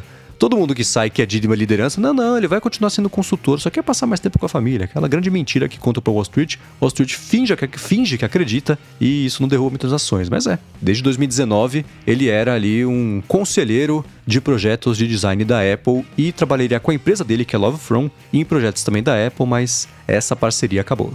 É engraçado que até hoje, quando eu vejo escrito essa o nome da empresa, eu sempre leio Love, Love Form em vez de Aham. Love From. Sim. Mas enfim, né, só um comentário à parte. Mas é, como o Bruno disse, né? A gente comentou aquela vez que era o que a gente esperava e acho que todo mundo já, já esperava isso. E, de certa forma, meio que tá implícito nesse tipo de anúncio que, assumindo que essa parceria de fato exista, porque, como você disse, muitas vezes é só um teatro, né? De tipo, ah, ele vai ficar aqui, mas daí não fica, né? É só pra ninguém se apavorar muito. Mas no caso do Johnny Ive espe- especificamente, tudo indica que ele ficou, de fato, é, contribuiu ainda com algumas coisas depois. Até teve algum exemplo concreto disso recente que eu lembro que alguém comentou. Você lembra, Marcos, qual que foi o. Teve alguma coisa recente que, que, que é sabido que teve o, iMac, input dele. M1. né? Ah, foi. Não foi o headset? Pode ser, pode ser. É, é, foi, foi, foi. Que o pessoal falou que ele continuava dando input no, Isso. na- no projeto. de humanidade apes- pro projeto. Isso, exatamente. Que, inclusive, se os rumores estiverem certos e os comentários sobre o que ele propôs forem, né, corretos, eu concordo com ele e acho bom que ele tenha participado, porque parece que a galera tava indo numa linha muito tech nerd Google Glass da vida e ele chegou, sentou todo mundo lá e falou: "Não, galera, olha só, isso aqui tem que ser um negócio para seres humanos, papapá". Então, né? é, é, Se foi esse o input dele, fico feliz que ele tenha participado. Espero que tenha alguém lá dentro que possa ser essa consciência, né, de humanidade dos próximos projetos da, daqui pra frente, que não vão mais ter o input dele. Mas não sei, assim, pra, pra gente, acho que na prática não, não mudou muita coisa, né? Ele já tinha saído, agora só é- deixou de ser um parceiro, né? Como é que é? Como é que eles falaram quando o Phil Schiller virou lá. Apple Fellow. Virou fellow? É, virou Apple Fellow, né? Enfim, é, é o curso natural das coisas, sem, sem surpresas. O que difere nessa história é que, é, por exemplo, o que, que vai acontecer com o Timóteo? O Timóteo vai se aposentar muito provavelmente e vai virar um Apple Fellow, sei lá o que, que é. É, é, No caso específico do Johnny Ive, ele termina o processo dele da Apple, mas ele não termina o trabalho. Ele continua com a Love From, né, exercendo as suas ideias. Então fica claro que houve algum tipo de é, desavença, não no sentido negativo de briga, mas não houve mais uma concordância com o que estava rolando ali. E isso não quer dizer que a Apple vai eh, tá certo ou que tá errado, o John F tá certo ou tá errado, mas enfim, né, ele em algum momento ali o processo divergiu. Talvez ali nos primeiros anos sem o Steve Jobs, ali em 2005, sabe lá onde é que onde é que isso aconteceu. Mas eu achava que o, o, o desdobramento poderia ser um, uma continuidade com a Apple de alguma maneira. Nem como um consultor, como um, um simples Apple Fellow, ficar guardadinho ali no, no, no cantinho ou, ou, qualquer coisa do tipo. Uma estatueta. Né? É, sei lá. né? Mas não, não, não, agradou. Talvez né? questões contratuais, não, não, ah, tem que fazer isso, tem que fazer aquilo outro. Né? Ah, não, as exigências impostas não agradaram o Ive, ou vice-versa, né? As exigências do Ive não agradavam a, a, a, Apple. Era esperado, né? Que ele não fosse fazer mais nada com, com a Apple, mas eu tinha ali um, um, uma ideia que continuaria. Uh, não que parece que eles são inimigos, não, não, não, é isso que eu tô querendo propor, mas não tem mais laços, né? Não tem. Talvez, né? Colocar um Apple Fellow no Johnny Ive, a galera esperaria alguma coisa do Ive e hoje ninguém espera nada do, do Phil Schiller. O Schiller é Apple Fellow, ah, tá, legal, nada. Né? É, nem o Steve Wozniak é Apple Fellow, ainda que né, tem ali os seus graus de proximidade.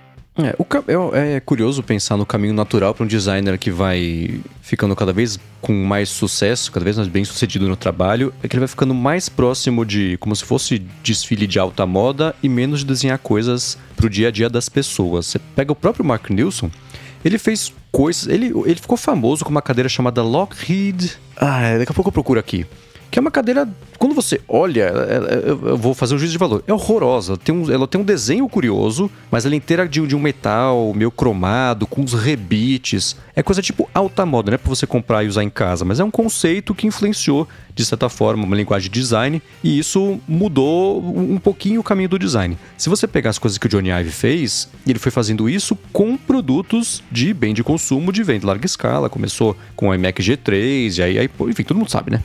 Então é, é, foi fazendo isso e ao mesmo tempo o interesse dele, inclusive a amizade com o Mark Nilsson, o interesse dele por esse tipo de design de mais é, é, é, de, de, eu nem sei definir, esse design mais conceitual e menos prático. Você vê, ele começou a fazer projetos com o Mark Nilsson. A pulseira do Apple Watch, essa de silicone, que você faz a voltinha por baixo, quem inventou foi o Mark Nilsson. Inclusive tem uma palestra da Apple, uma palestra, um evento da Apple que ele participou, que o, o Ive participou e apresentou, que você vê ele usando um relógio analógico com, exatamente com essa pulseira. E ele começou a fazer projetos com o Mark Nilsson, daquele do Apple o, o Product Red, que eles vendiam umas coisas uma vez por ano, uns projetos malucos lá, é, é, de feitos com, com coisas. Lockheed Lounge era o nome da cadeira. Que é com, com coisas tudo meio conceitual assim. E dava pra ver que o Ivy tava cada vez mais pendendo para isso do que desenhar o 13 terceiro MacBook Pro da década, né? Então, é, essas, essas invenções de moda toda que a gente viu nos produtos foram justamente o Ive mexendo nessa coceira que ele tinha de fazer coisas de alta moda, não de, de, de moda de consumo, fazendo essa comparação, né? Coisa de é, é, é desfile de moda e não de você comprar na loja. Então, é, esse era o caminho meio natural, né? Você vai, eu tenho certeza que tudo que for sair agora feito pelo Ive vai ser essas coisas conceituais Tipo, ele nunca fez uma cadeira, quer dizer, ele fez pro, pro, pro Apple Park. Mas daqui a pouco vai ter uma cadeira maluca feita por ele. Essas coisas, exercícios criativos de designer. Arquiteto, adora fazer cadeira. O Le Corbusier tem cadeiras famosíssimas também, de pedaço de, de, de couro e, e ferro só. Que são, é uma coisa conceitual, mas você vê por aí e é tido como de design. A Lockheed Lounge lá do, do Mark Nilsson foi vendida por tipo 3 milhões de libras no último leilão que teve dela. Philip Starr, que é outro cara, que tem aquele o espremedor de laranja, que parece um pó de alienígena, que é, é uma bacana, bonitinho. Eu tenho um, inclusive, que eu acho bonito. Mas ainda assim é mais conceitual do que é, prático, né? E quanto mais o designer vai subindo na carreira, mais conceitual ele, ele, ele fica, fica o processo criativo, até produtos que ele tem interesse de fazer, porque são o que, é, são o que a sociedade de designers definiu que fazem da pessoa ser um grande designer, não é o, o, o 15 iPhone, mas sim uma cadeira que defina uma linguagem nova de como é que são objetos e falem como é que vai ser a tendência que aí sim vai informar os produtos de consumo. Né? Então vai, vai tendo mais cada vez mais abstrações ali do, do trabalho que a pessoa faz, da parte conceitual até a parte prática, e o Ivy foi seguindo por isso. Então a Love From vai fazer só esses conceitos muito malucos. Vai trabalhar com a Airbnb, como está trabalhando, com a Ferrari, como está trabalhando também. Mas é, é mais conceito do que prática. E bom para ele. Deu certo na carreira. É, a pessoa que já fez tudo que ele fez, trabalhou tanto tempo e, e tudo mais.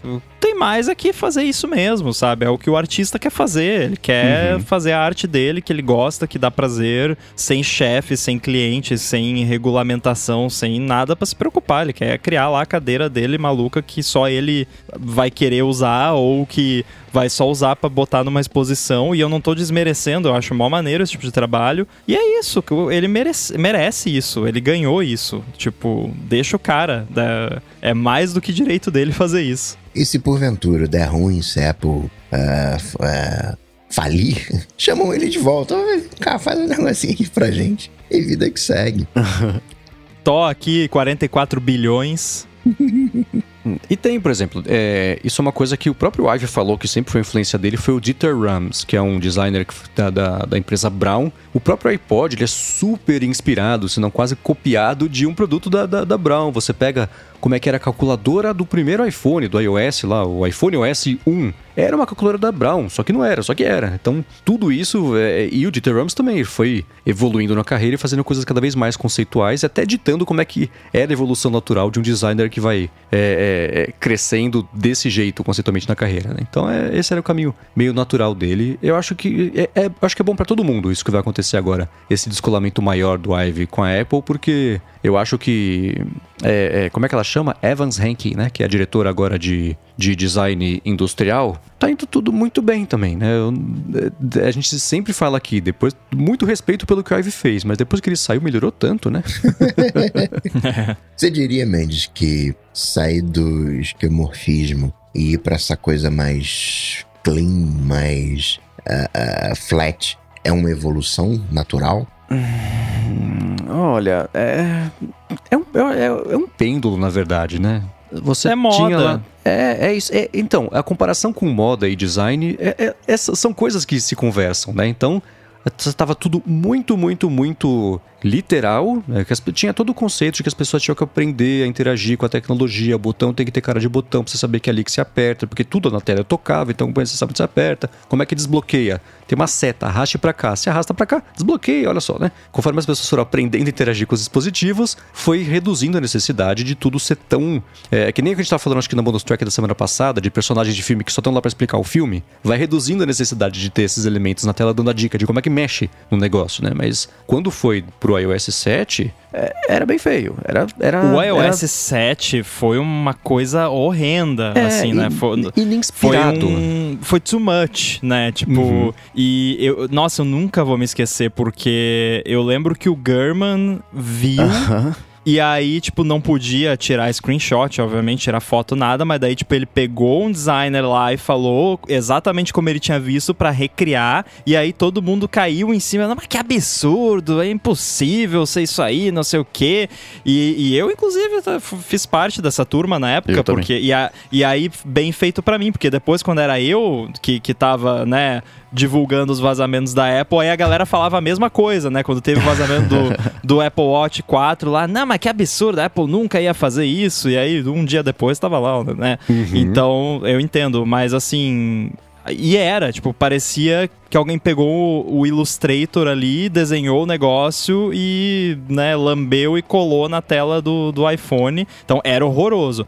Hoje uhum. em dia, assim, eu acho que é, é uma tendência natural do ser humano a, a gostar de coisas nostálgicas. A gente gosta de nostalgia. E tem muita gente que tem uma nostalgia pela interface lá do iOS pré-iOS 7. Eu, inclusive, eu tenho eu também. nostalgia, mas eu acho ridículo hoje em dia. Quando eu olho aquilo, Sim é a palavra que eu. Uh, acho que a palavra em português seria brega, né? Que é cheesy. É, é brega. Tipo, ah, a, a, agenda de contatos é um, um couro com uma costura do lado. Que...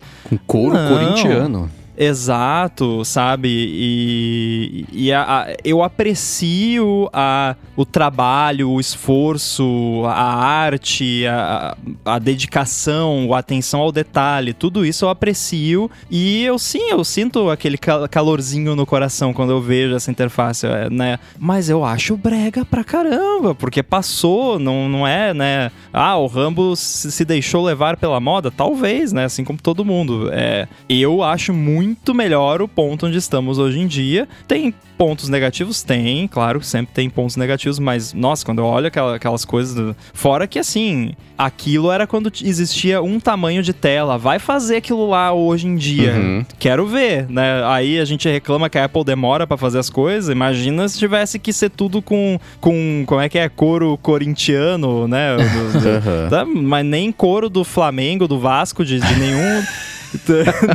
não ia funcionar. Então eu acho que é, a gente andou para um caminho melhor e, e aquilo era meio que a, a rodinha da bicicleta, né? Assim, as pessoas não estavam acostumadas a lidar com aquilo, então, ah, então a agenda aqui parece uma agenda, ó. É familiar, né? Mas não precisa Uhum. mais. Hoje em dia a gente já sabe o que é, né? Eu quero ver quando que o botão de salvar vai deixar de ser um disquete, né?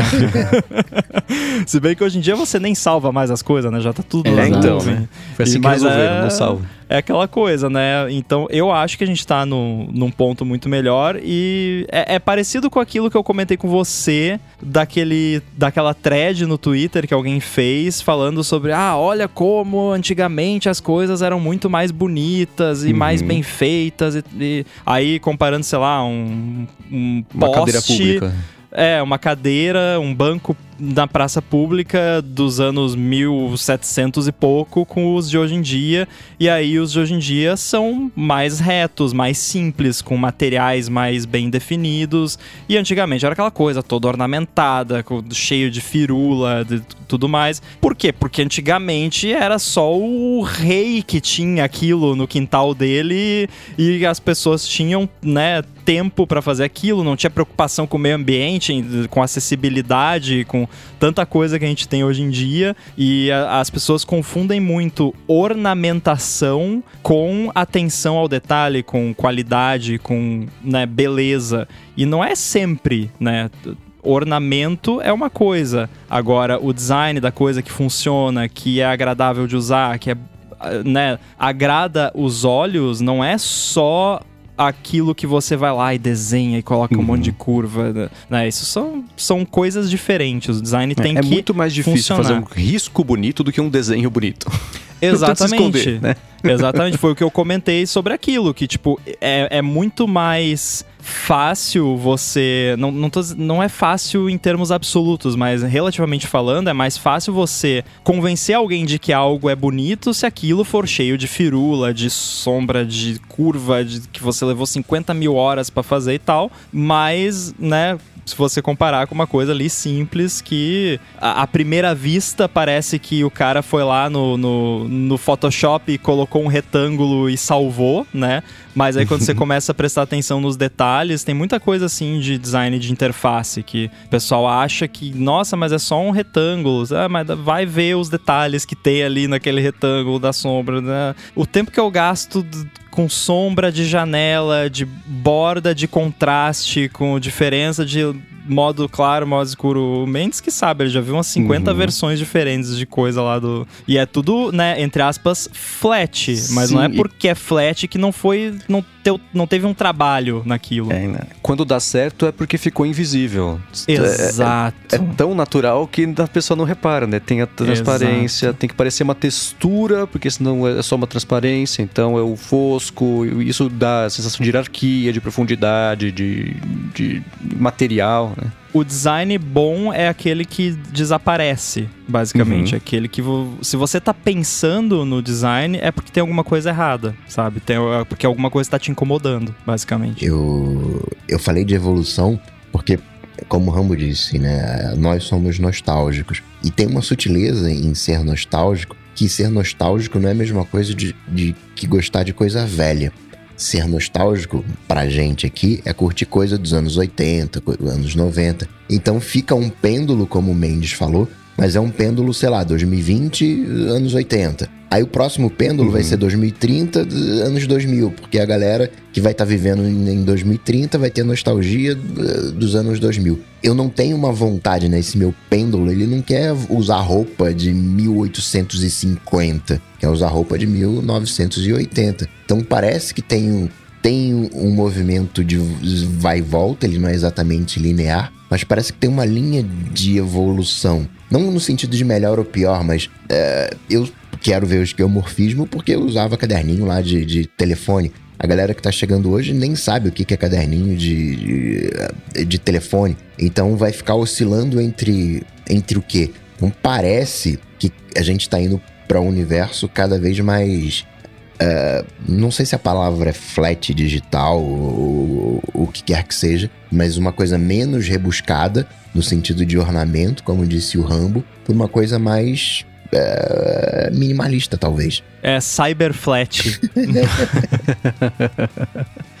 é, e do mesmo jeito que a gente foi aprendendo a mexer com interfaces com as dicas do esquemorfismo, depois que virou tudo flat, quem estava desenhando foi aprendendo a fazer do jeito certo também. Então teve essa curva de aprendizagem para quem estava desenhando. Por isso que o iOS 7 foi uma tragédia e hoje está mais arrumadinho. O Google veio correndo por fora ali também, ele fez um design, ele adotou com mais força ainda o design flat, ficou tudo branco, sem textura, sem sombra, sem nem formatação, era tudo jogado ali e também foi trazendo, virou lá, aí adotou material design do Google, né, que o Microsoft um parecido que eu esqueci o nome. Mas é, aí eles deram muita atenção para hierarquia de, de, visual, mesmo sendo flat as coisas, e usar texturas visuais para junto com sombra e, e, e, e é, transparência dar a sensação de profundidade. Isso é uma coisa que na primeira versão nunca teria dado certo, porque estava todo mundo aprendendo a fazer, né? E aí gente volta a um papo que eu nem sei se entrou no bonus track ou não ainda, que era sobre se você não está insatisfeito com o que você lançou, você demorou muito para lançar. Então tem que lançar, né? Tem, vai aprendendo meio, troca o pneu com a roda andando. Mas ah, eu concordo, eu, eu prefiro como era antes, mas é por isso, pela nostalgia que, que literalmente significa a dor da sensação de querer voltar para como é que era, né? Porque era gostoso, era confortável, era bonito. Então é, é eu queria poder voltar para o esquemorfismo, mas é claro que não funcionaria da parte prática, porque hoje em dia com as coisas mais não só flat, mas como elas são hoje, cabe muito mais informação do jeito confortável na tela do que caberia se tudo tivesse botão com borda gorda, transparência, sombra, brilho, né? Não funcionaria hoje em dia uma coisa dessa. Por isso que quando dá saudade, eu só pego meu iPod 3G, ligo ele, dou um sorriso e desligo de novo. Eu tenho um iPhone original aqui também. Porque é o tempo que dura a bateria também. Exato, é o tempo de um sorriso. Exato. É, o iPhone que eu tenho aqui nem é, tem que estar tá ligado na tomada para para funcionar, senão ele nem liga. Bom, agora eu quero mudar um pouquinho, mas não tanto de assunto, porque a gente vai continuar falando sobre design, mas não feito por seres humanos, mas sim por robôs, que é um assunto que já faz umas semanas que tá rolando aí de, de, de inteligências artificiais e algoritmos, olha só, desenhando coisas pedidas por seres humanos. Mas antes de falar sobre isso, que é um vídeo bem interessante, me impressionou muito, a gente vai comentar sobre ele aqui, quero agradecer o último patrocinador aqui do episódio de hoje, que é a ExpressVPN. Com a ExpressVPN você consegue navegar na internet do jeito mais seguro, criptografado, especialmente se você depende muito de redes abertas, se conecta muito no Wi-Fi de shopping, aeroporto, computador, hospital, biblioteca, sei lá. Quando a conexão é aberta, ela tende a ser mais vulnerável nem por culpa do lugar, mas ainda assim tende a ser um pouco mais vulnerável, seus dados ficam um pouco mais sob risco, e com a ExpressVPN você resolve esse problema. Eles oferecem conexões seguras criptografadas para o seu telefone, para tablet, para TV, para computador também, claro, e com isso, se você estiver numa conexão pública ou uma conexão mais desprotegida e alguém tentar se enfiar ali no meio, não vai conseguir nem ter acesso à, à oportunidade de, de, comprometer os seus dados. Outra coisa bem bacana também da ExpressVPN é que se você se conectar por ali e for acessar a Netflix, por exemplo, você consegue acessar o catálogo americano da Netflix. Ou ao contrário, está viajando, quer acessar uma série, um filme que só tem aqui no Brasil, ou um vídeo do YouTube, por exemplo, que só tem acesso aqui no Brasil, você se conecta à ExpressVPN, escolhe o Brasil da lista de coisa de 100 países que eles oferecem lá para você rotear a sua conexão e pronto, você consegue acessar esse conteúdo. Por fim, uma coisa que eles se preocupam muito também é com a velocidade e estabilidade da conexão, então eles investem muito nisso, de mesmo se conectando a uma VPN, você poder ter uma conexão confiável, com velocidade bacana para poder navegar. E o mais bacana disso tudo é que você que é ouvinte aqui do ADT tem um desconto de 3 meses, eu consigo usar 3 meses de graça na contratação do, do plano anual, com um mês ainda de graça para poder testar antes de começar a contar esse tempo todo, acessando o link expressvpn.com/adt. Então acessa lá expressvpn.com/adt e no plano anual você ganha 3 meses para poder usar de graça contratando o plano anual. Muitíssimo obrigado aqui mais uma vez a ExpressVPN pelo patrocínio de mais esse episódio do ADT e também patrocínio e apoio a toda Gigahertz. Valeu. Obrigado. Valeu. Vamos lá, agora você que está escutando aqui o ADT, eu vou pedir um favor para você, que eu não pediria geralmente, eu vou copiar a ideia do Rambo quando ele mudou lá o feed do Stack Trace. Você pausa aqui o episódio, você vai na descrição do episódio, pega o link que eu vou deixar aqui do YouTube para ver um vídeo sobre o comparativo entre três geradores de imagem por inteligência artificial. Assista a esse vídeo do começo ao fim, impressione-se como nós quatro aqui nos impressionamos e volte aqui e dê play, beleza? Pronto, pessoal, Você não vai se play. Então arrepender. vamos continuar aqui o episódio. Esse vídeo, ele, em resumo, para quem não teve tempo, não tá com acesso ao YouTube agora, ele mostra três geradores de, imagem a partir de comandos feitos por, por seres humanos, eles dão o comandinho e, e ele, a inteligência desenha a imagem e os resultados, apesar de variarem um pouquinho em relação a acabamento e capacidade de compreensão do que a pessoa está pedindo, ainda assim são bem impressionantes, né? Tá bem além do que eu achei que teríamos ao acesso normal, público nosso aqui em 2022, né? É, isso é tudo baseado naquele modelo de machine learning, o Dolly, que é não é Dolly, que nem a, a ovelha lá, é D-A-L-L-E, e aí a versão 2, que é, foi, é, é a que realmente cria imagens impressionantes, mas o que a galera mais tem brincado, que é o que a gente and- andou brincando e mandando umas imagens hilárias ali no, no nosso grupo ali interno, é o Dolly Mini, que é um, um- uma, uma versão disso que alguém fez que não tem nada a ver com o, o Dolly de verdade, não é o mesmo modelo, porque o modelo lá é, é privado lá da OpenAI, até eu me inscrevi lá para eles liberarem o acesso para mim, porque eu, eu, eu já tenho acesso a quase tudo lá da OpenAI, mas isso aí ainda tá num meio que um beta privado, digamos assim, então tô torcendo para eles me liberarem logo. E o Dolly Mini, ele é um- uma porcaria perto do perto Ele é do- muito engraçado, não fala do assim Dolly, dele. mas não, ele é uma porcaria comparado com a versão original, mas ele é divertidíssimo, né? Eu mandei ali pra vocês o, um iPhone com porta USB-C, o, o, o óculos de VR da Apple, ficou hilário. Então, é, é divertidíssimo você brincar com ele. Agora, o que impressiona de fato é o, o Dolly, o original lá, o 2, que você cria imagens assim impressionantes de, de coisas assim inimagináveis, né? Assim que você fica pensando, mas como que esse negócio consegue, com isso que eu escrevi aqui, gerar essa imagem? Quem quiser ver uns exemplos incríveis, quem tem acesso ao Dolly de verdade tem usado é o Ken Koshenda lá, o cara do teclado do iPhone. Então ele tem postado lá no Twitter dele vários exemplos de coisas que ele fez, coisas bem específicas que ele fala lá é, pro, pro, pro negócio fazer e o negócio vai lá e, e cria é, coisas muito impressionantes. Então é. É uma parada muito maneira. Eu tô achando muito divertido ver o, o que sai dali. Tô até com medo de rolar pra baixo aqui no. que o, o- o Bruno tava, tava rindo ali e, e eu vi que chegou mensagem aqui. Eu tô, tô com medo do que ele gerou Não, eu lá. não mandei nada. É que, é que você falou, eu, eu fui ver o que você mandou do Apple Glass e afins, aí eu parei no Will Smith que eu coloquei aqui de novo. e eu tive um ataque de riso no meio da gravação quando eu Só pra isso. constar, vocês sabem que essa empresa, né, OpenAI, que é responsável pelo Dolly, é do mesmo carinha que tá querendo comprar o Twitter, né? Ou quer dizer, ou não mais, né? Sim, sei, sei. Inclusive, essa semana eu, eu resolvi brincar lá de novo, porque eu já tinha usado o modelo GPT-2, que não é de imagem, é de texto, para gerar títulos do ADT. É, uns episódios atrás, já faz um bom tempo, isso eu a gente falou aqui alguns exemplos. E aí eu resolvi fazer com o GPT-3 e usando lá a versão oficial, porque naquela época eu não tinha acesso ainda à versão da OpenAI de verdade, então eu fui lá e, entrei lá no playground deles, e aí eu- dessa vez eu coloquei como input todos os títulos de episódios do ADT até hoje é, que foram ao ar. Na, na outra vez eu tinha usado uma lista de todos os candidatos a títulos, então era uma lista maior, mas dessa vez eu botei só os que foram ao ar, e cara, ele gerou, assim, títulos hilários, né? E, e, e tudo, assim, faz sentido o, o, o título. E poderia muito bem ser um título da T. Tirando um que tem um palavrão que ele colocou lá do nada. Porque não tem palavrão, no, não tem nem palavrão no episódio, no- muito menos no título. Mas por algum motivo teve um, um título lá que ele inventou um palavrão lá e botou no, no título. Achei impressionante.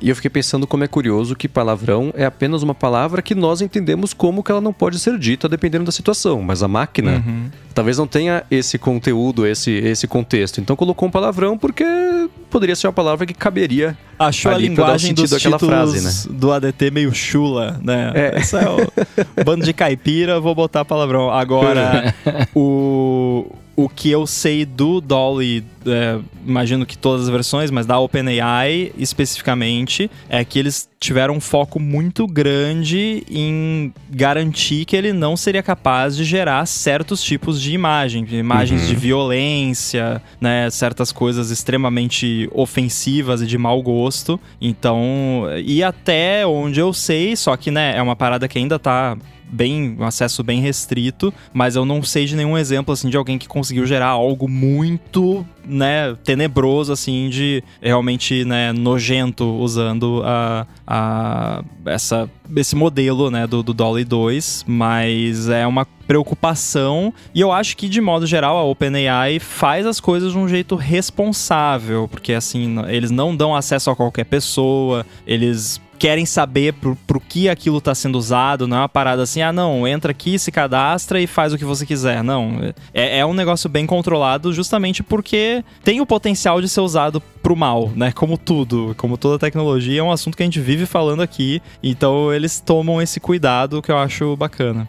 É, essas, o, tem esse cuidado mesmo, ou de, de imagens que possam ser, que são violentas ou pornográficas, porque é o que todo mundo, quando vê isso aqui, imagina é como é que essas coisas vão evoluir, vão ficar cada vez mais convincentes. E eu fico imaginando alguém gerar uma imagem dessa, por exemplo, pra tentar usar como prova num, num julgamento, acusar alguém de um crime, ou fazer uma imagem comprometedora de alguém usando uma inteligência dessa também.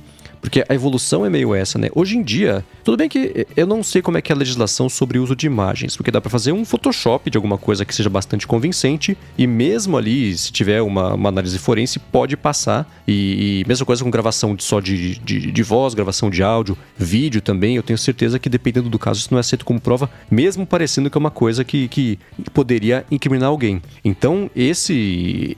O Dali, o Dali Mini, tem alguns outros também que têm feito isso, né? E quanto mais convincente, mais perigoso, claro, isso vai ser. Então, eles todos estão sendo desenvolvidos com essa atenção. Tem muita gente também, e essa é uma questão que sempre é levantada ela é importante é, é, ser discutida agora que as tecnologias são todas incipientes sobre isso, sobre favorecimento, sobre viés, racismo, né? Tinha, sei lá, colocaram CEO, apareceu só um bando de cara branco, né? Você falar, pessoa pouco confiável, adivinha a cor da pele da pessoa que apareceu. Então, isso péssimo, tem que ser corrigido. A atenção está sendo chamada para isso no momento que a tecnologia está sendo desenvolvida. Isso era pro Dali Mini, tá? Que é essa, que é uma uma essa tecnologia à parte aí do Dali da, da OpenAI. Mas mesmo assim, são coisas que. Que é algo que aí você vê também como é importante a informação ser transmitida de forma correta, né? Como a Uhum. gente falou lá na- no caso do TikTok lá, garanto que deve ter uma matéria do BuzzFeed falando essa super inteligência artificial é preconceituosa, mas ele vai estar falando do Dolly Mini que não tem nada de novo, gente, não tem nada a ver com Uhum. o Dolly 2, que é a parada oficial que, foi, que teve todos esses cuidados que eu falei, né? E- então tem que tomar muito cuidado na divulgação dessas coisas, né? Então se você Uhum. vê matérias por aí, tem, procura se informar se é falando de fato do Dolly 2, né, que é a parada que eu acho até que talvez até role um NDA de não poder, tipo, porque é um beta, então você tem que reportar os problemas pra OpenAI, não pra Uhum. imprensa Pro BuzzFeed. né? Que justamente o beta serve pra isso, serve pra, ó, pô, eu botei aqui CEO e aconteceu isso, né? Aí os caras vão lá e vê, não, vamos ver aqui o que, que o nosso modelo tá errado, né? Então, né, cuidado, cuidado as informações às vezes se distorcem porque eu mesmo logo que eu fiquei sabendo disso, eu não, não sabia qual era a diferença. Aí o, o Mendes me mandou o Dolly Mini, eu fui lá olhar, não, mas isso aqui tem alguma coisa a ver com o original, e o próprio projeto não deixa isso muito claro, assim. Porque se eu fizesse um projeto desses, eu colocaria um disclaimer gigante no, no GitHub lá, ó, não é afiliado com, né? né? Mas enfim, to- né, prestem atenção nas informações. Uhum. Agora, a parte boa dessa tecnologia é a, é a mesma da ruim, né? É inacreditável.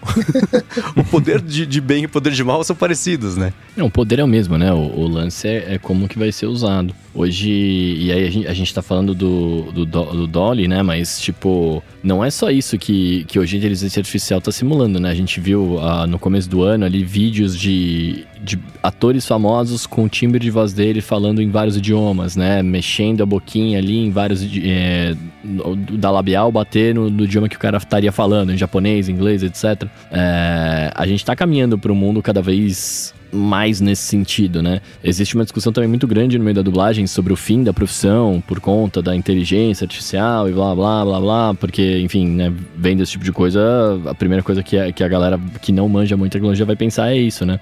Mas é, até, até me tranquilizem aqui, porque isso foi uma coisa que tirou meu sono por alguns dias, assim, pensando muito sobre isso. Não é por isso que eu tô brincando de programação, tá? É, é meramente porque eu quero aprender mesmo. Você Mas... quer programar um dublador, né? Pra você não ter mais que eu quero acabar mesmo. com a dublagem, tá ligado? brincadeira, não quero. É, não, brincadeira, pelo menos. Ó, vai sair no BuzzFeed, hein? Cuidado. Mas é, mas é um pouco isso, né? A gente tá tudo, tudo, tudo, tudo tá encaminhando para você ter, você ter essas essas paradas sendo geradas de fato pela pela IA, né? E ao mesmo tempo que é incrível, é amedronta, amedrontador, né? Teve uma imagem, Bruno, que, é, que tá nesse vídeo, que eu achei mó legal, que uma das imagens que uma das inteligências reproduz coloca uma marca d'água de banco de imagem. Então, na, uhum. Né? Ou seja, fica claro ali o, que parte do aprendizado dele é lá o Google, as imagens, enfim, né? Processar aquilo dali para acabar com a dublagem.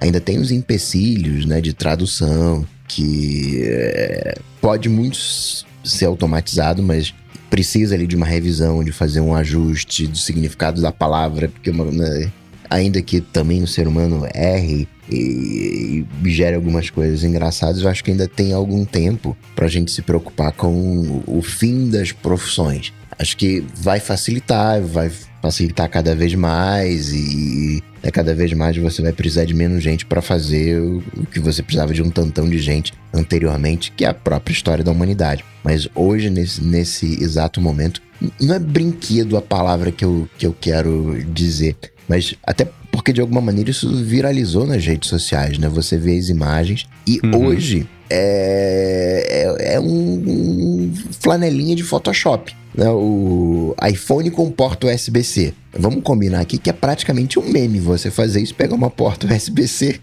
coloca ali no iPhone, tem que pintar um negocinho ali, pintar um negocinho ali. Fica divertido às vezes, né? Ah, uma imagem de um cachorro, aí o cachorro, né, tá com uma cara assim mais, mais engraçada, né, e provoca alguns risos, né? Não tô querendo menosprezar a, a, tecnologia, não é isso. Vai ter um futuro gigantesco, mas hoje parte dessa viralização é muito mais um exercício de imaginação, porque a galera coloca não, com uma luz cinematográfica.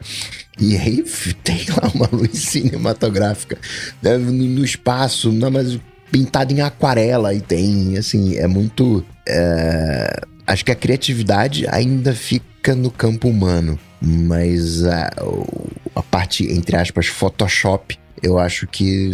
Não sei. É, é mais ou menos. O Casey Newton, que tem lá os textos dele no Platformer e tudo mais, ele tem usado o Dali, o principal mesmo, quer dizer, o Dali 2, né? Para fazer os headers das, da, dos textos que ele publica lá. E o acabamento de todos eles, ele eh, tem, tem coisas que são meio. É, é Photoshop, mas tem coisas também que ele interpreta o input que ele dá de um jeito diferente, mas que fica bom, melhor, fica bacana, acabamento legal, é, para ilustrar o texto que ele, que ele colocou. Eu vou deixar aqui na descrição do episódio alguns, vou mandar aqui no chat do YouTube também, para quem tá acompanhando ao vivo, que é, é, é, é criatividade algorítmica e essa interpretação como ela é baseada em dados sem juízo de valor, voltamos a falar sobre o negócio dos títulos do ADT, que uma das sugestões foi com, com palavrão. Abre o caminho para um resultado final ser muito diferente do que teria sido criado em 30 segundos por qualquer outro artista, né? Com o acabamento que tá tendo do Dolly 2, que é diferente do Mini, que tem um acabamento muito mais bacana e hiperrealista. É, teve um vídeo do MKBHD que ele fez que o, o, título, inclusive, foi uma inteligência artificial fez o thumbnail desse vídeo.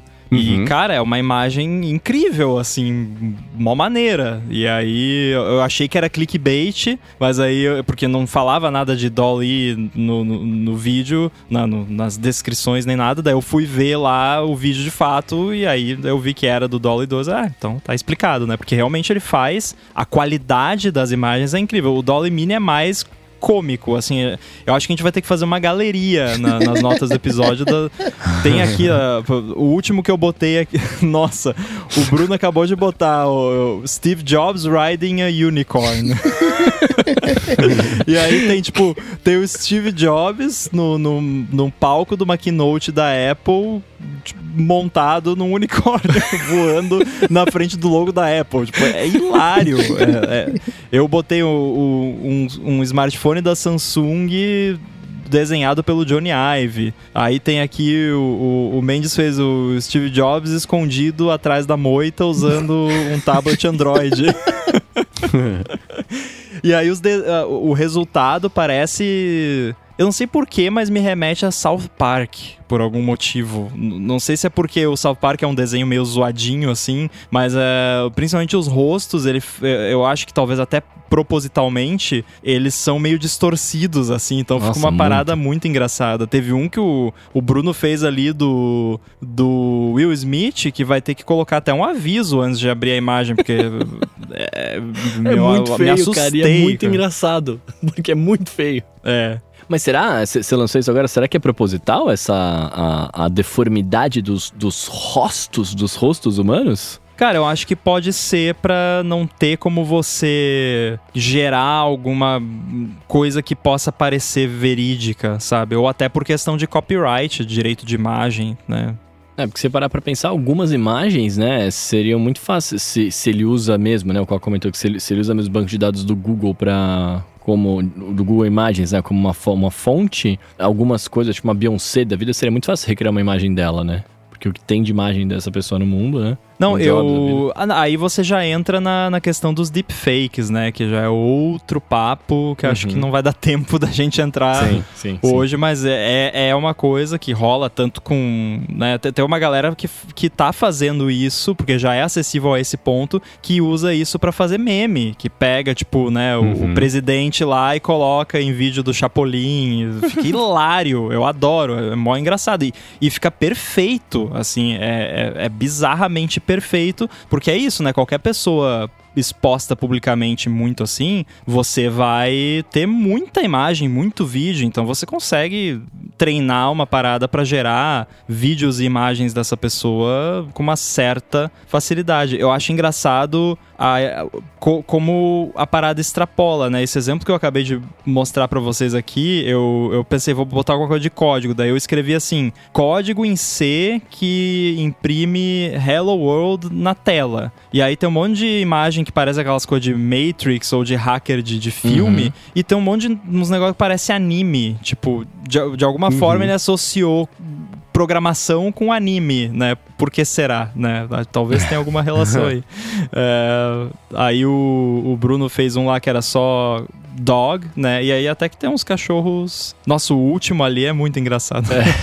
Essa- esses. De- O acabamento acho que depende um pouco da quantidade de imagens que tem disponíveis. Imagens diferentes, que se- qualquer coisa de Jobs é ele num palco, um evento da Apple, né? Que a maior quantidade de fotos que, que existe sobre ele é assim, de cachorro, tem de tudo quanto é jeito, né? Então, é, outro dia eu até mandei essa pro Rambo, que era assim, um gato num restaurante de rooftop com um jantar chique. E ficou incrível. né? Então, é, é- é- pegou um monte de imagem de várias coisas diferentes. E essa cola que ele faz de tudo, tem um, um- Eu tenho feito muitos experimentos com alguma coisa desenhada no estilo do artista tal. Então, eu peguei, por exemplo, uma capa de um álbum do Iron Maiden desenhado pelo Ralph Steadman, que tem um desenho bem bem característico dele. É, quem, quem conhece sabe de, de, de desenho, com os splats de tinta, assim. E ficou perfeito. É como se o Ralph Steadman tivesse desenhado uma capa do Iron Maiden. Você pode pegar. Eu fiz também aqui. O John Rambo. Eu coloquei só Rambo, né? O Rambo em preto e branco desenhado no estilo do Pablo Picasso. E ficou bom. Alguns parecem que poderiam ser feitos por ele. né? Então, O Rambo cola- personagem, não eu, tá? isso, não é. Por isso que eu falei John Rambo no começo. Então, essa cola de inputs diferentes e a entrega de uma coisa coesa, que é a principal força disso aí, E uma coisa que o cara comenta no vídeo que tá aqui na descrição do episódio e que foi minha impressão também. Isso já tá muito além do que eu achei que estaríamos em 2022 para fazer uma geração de imagem a partir de um campo que você digita e ele cospe o que você pedir, né? Isso daqui a um, dois, cinco, dez anos é, é um risco enorme, mas é muito empolgante também pensar e nas possibilidades que isso vai abrir. Muito bem, encerrados os temas aqui do episódio, vamos pro Alô ADT, que é a parte que você que está escutando pode interagir com a gente, tem uma dúvida, quer saber a sua opinião sobre alguma coisa, fazer uma pergunta, manda no Twitter com a hashtag AlôADT, que te pinça algumas para responder aqui ao finalzinho do episódio, e foi o que o Guilherme Almeida fez. Ele falou, ó, oh, essa vai pro Rambo. Dá para fazer downgrade da versão do firmware dos AirPods Pro? Ele falou que essa feature nova aí dos AirPods Pro de desligar o cancelamento de ruído quando passa um caminhão, um barulho muito alto, só piorou e o que era bom, né? Que era o cancelamento. E agora para usar enquanto ele caminha, por exemplo, não tá bacana. Então a pergunta é: dá para fazer downgrade do, do firmware dos AirPods Pro? Não. Tá. é. Uh, não dá não, porque é, é, firmware de fato, né? Não é software, são, é um, um, hardware muito fechado, com aquele lance de depois que você instalou um determinado firmware, ele queima lá e não tem como voltar atrás. Mas se tá muito feia a coisa, eu recomendo dar uma olhada e de repente procurar uma assistência para ver naquele programa de troca de AirPods Pro, porque se tá muito ruim mesmo, deve ter alguma coisa errada, porque rola isso que eu falei, mas é assim, são situações muito específicas com barulhos muito específicos. Se eu ando na rua com os AirPods Pro com cancelamento de ruído, passa carro do lado, ele não desliga o cancelamento de ruído. Então eu acho que é, o, o seu caso pode ser algum defeito de fato. É, então, isso que ele descreveu como um recurso, eu vou fazer o contrário do meme. Não é um recurso, é um bug. Né? Porque é uma coisa que o Bruno já tinha reclamado e a gente sabia já que existia aquele programa de trocas de quando você está andando ou está fazendo algum, tem algum barulho por perto, fica com um craquelado no ouvido, ele até começava a reduzir um pouco o volume. Esse era um problema conhecido. A Apple, para os AirPods, também abriu um segundo programa de trocas, que é exatamente para isso que o Bruno tinha achado que era um recurso, eu também, porque começou a acontecer comigo, eu vou trocar os meus AirPods por causa disso, e certamente também é o problema que o Guilherme está enfrentando, que quando se abre a torneira, por exemplo, alguma coisa assim, para mim, eu, eu, eu, percebo isso em casa com a torneira porque é uma coisa que eu faço bastante no dia a dia, né? Então, um dos fones, ele cancela o cancelamento. Então, ele abre o canal de, de, de, de, eu poder escutar, o que a gente até falou, não, é uma coisa de segurança. Não, é um bug. Então, leva lá na Apple porque ela vai trocar, porque ela descreve exatamente isso. O cancelamento ativo de ruído não funciona como esperado, então ou você perde o baixo, ou então aumenta o barulho que está ali de fundo quando você está, por exemplo, passando por uma rua muito barulhenta, barulho de avião também fazendo por perto. Então é isso, ele perde o cancelamento por causa de um bug. E isso só corrige trocando de AirPods. Então leva lá que a Apple tem que trocar. Um bug, é, de um o bug? cachorrinho. Digitei errado. Bug. É, é, então, eu olhei aqui, eu, eu eu achava já, eu juro que primeiro foi de memória, mas aí para garantir, porque já é tarde, eu já tô pudim, eu abri o Web Archive aqui e esse lance do problema de cancelamento de ruído não funcionar como esperado já estava coberto na, hum. no programa de reparo desde o princípio. Então não é que é novo, mas de qualquer forma, quando a gente comentou desse programa de reparo, a gente sempre falou só do, do craquelado que você mencionou. Então, aparentemente, sempre esteve coberto, a gente nem se ligou nisso. Tanto o craquelado lá, o crack-crack no, no, no, parece que tem casca de ovo no, no fone, quanto esse problema do cancelamento de ruído. Então, se tá muito, assim, intenso e frequente, leva lá no, numa assistência. Diz aqui que o, as unidades afetadas foram fabricadas antes de outubro de 2020. Eu tenho AirPods Pro aqui que eu tenho quase certeza que foi fabricado depois e que tá com o problema do craquelado. Então, não me admiro se eles a, a, atualizarem. Uh, foi, na real, foi antes de março de 2021, sei lá, alguma coisa assim. Cara, o que é ótimo então que eu vou levar os meus Max aqui, porque eu tô com esse problemaço, assim, qualquer barulho mais alto, inclusive fala, oh, minha, grito, já era. Essa é para você, essa nem precisa de internet archive aqui, tá? Presta bem atenção no que tá escrito. Note: No other AirPods models are part of this program. Ou Droga. seja, não... Vai esperar mais uns seis meses. É, não adianta levar o... É, exatamente, exatamente. Então, vão, vão, vão...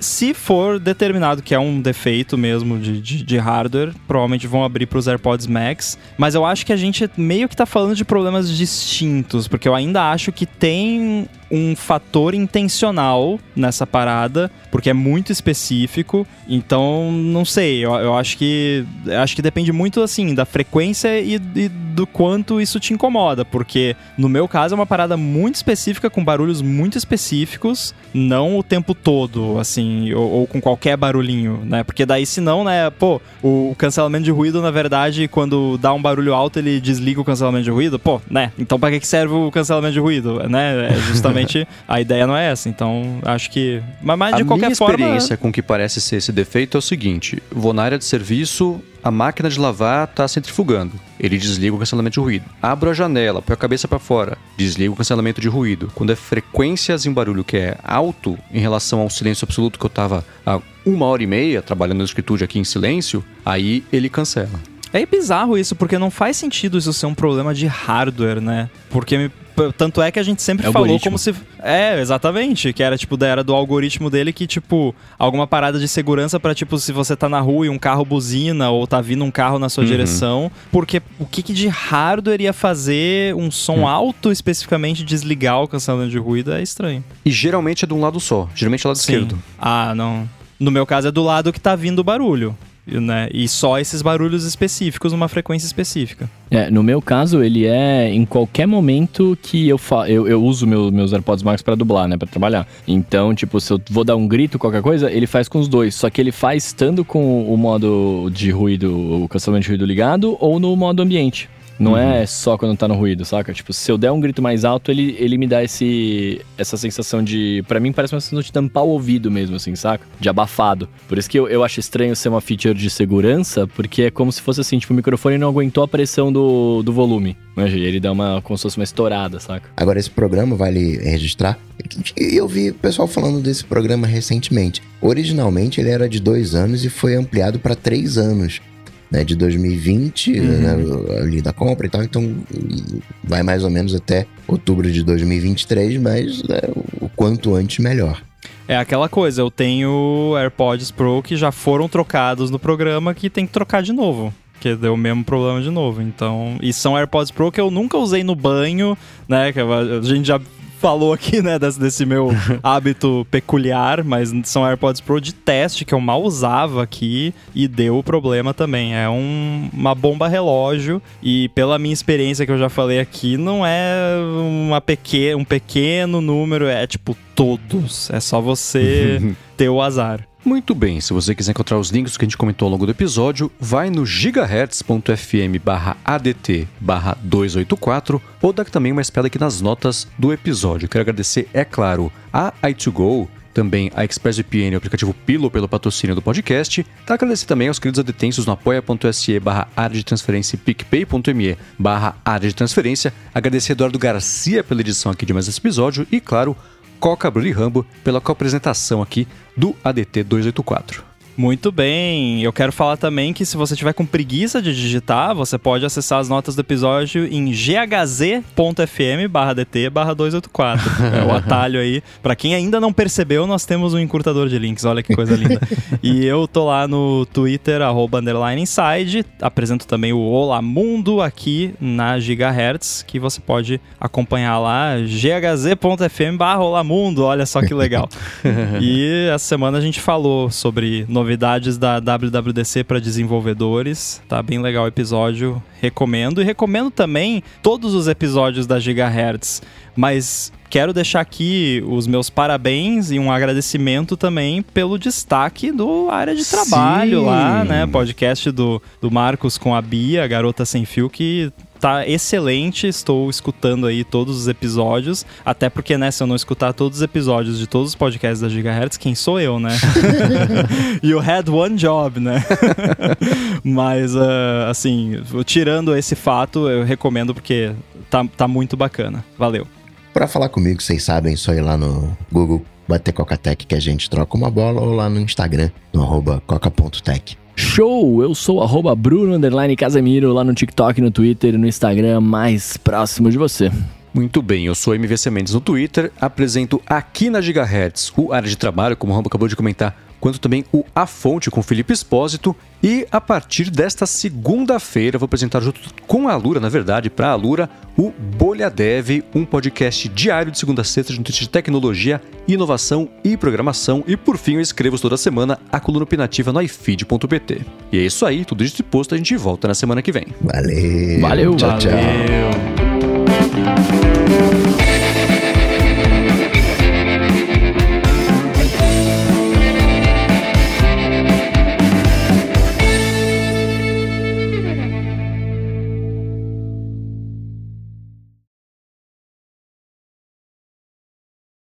Mas esse lance de dar pra melhorar ainda mais, né? Tipo, amanhã eu melhoro e tal. Eu não sei se isso acontece agora que eu tô né, brincando de programar ou se acontece, tipo, em muitos outros âmbitos da vida. Mas é muito engraçado, né? Como você fica mocota tentando fazer uma parada, tentando descobrir um negócio, e aí, tipo, você fala, ah, velho, desencana, agora não vai rolar, não tô com cabeça. Aí no dia seguinte ou um tempo depois você volta e o bagulho flui muito melhor, né? Ah, não, isso aí é tipo padrãozaço, assim, muita, em muitas áreas, mas programação rola muito isso de...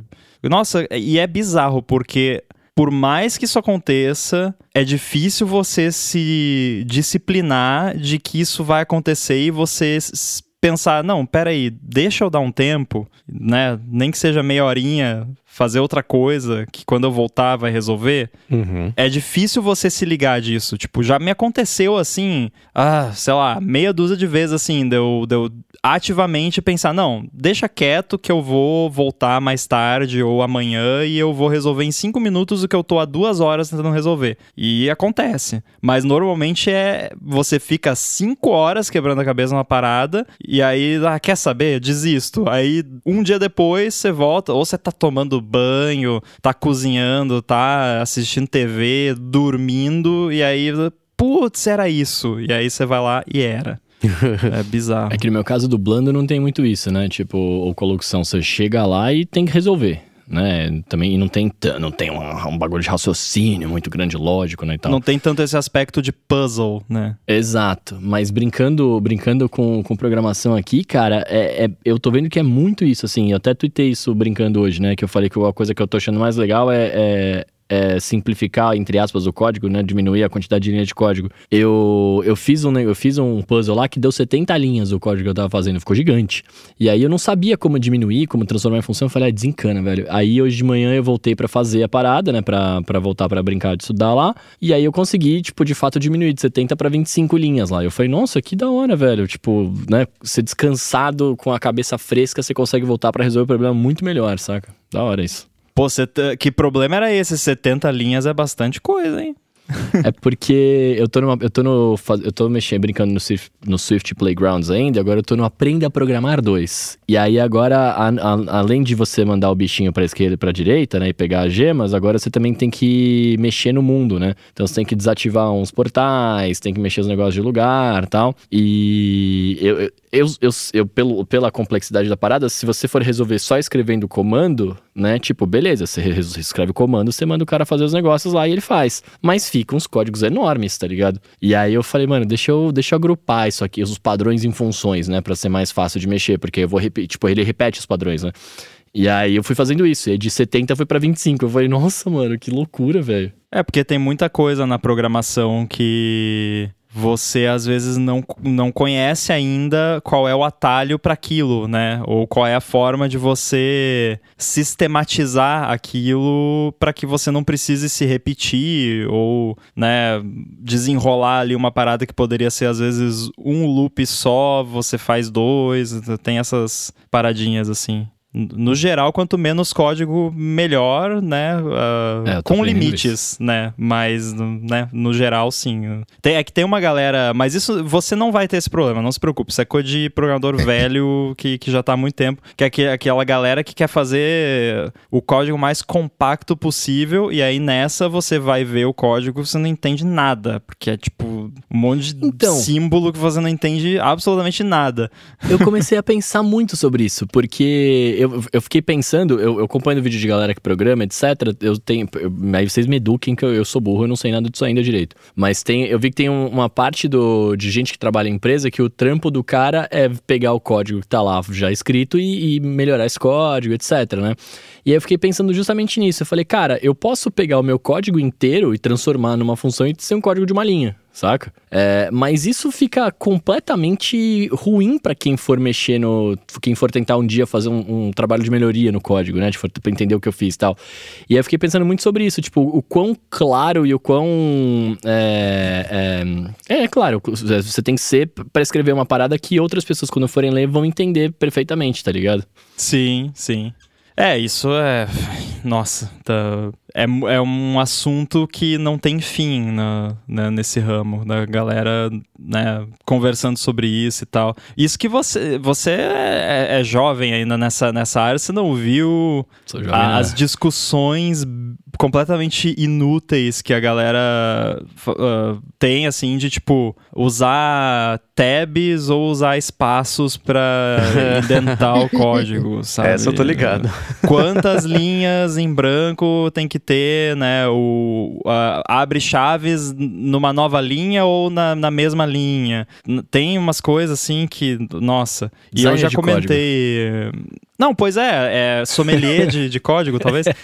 Eu já comentei no. código. Não sei se foi no Stack Trace ou, enfim, em algum lugar eu comentei já que, que hoje em dia, pra mim, isso aí não devia mais ser um ponto de discussão. Isso deveria ser assim, porque o, o código é só um arquivo de texto. Então faz assim: o editor, a empresa combina um padrão ou o time combina um padrão que vai ficar que deve ficar armazenado o código. Agora, se eu Rambo prefiro a chave na outra linha e tal forma de indentação, eu configuro o meu editor e quando eu estiver com o arquivo aberto, ele vai mostrar o arquivo para mim daquele jeito. Mas no momento que eu mandar lá pro repositório, ele formata do jeito que tá combinado com o time, sabe? Porque não tem por que você submeter toda uma equipe ao que você gosta, sendo que isso é uma coisa que pode ser solucionada com tecnologia, olha só, né? Olha só.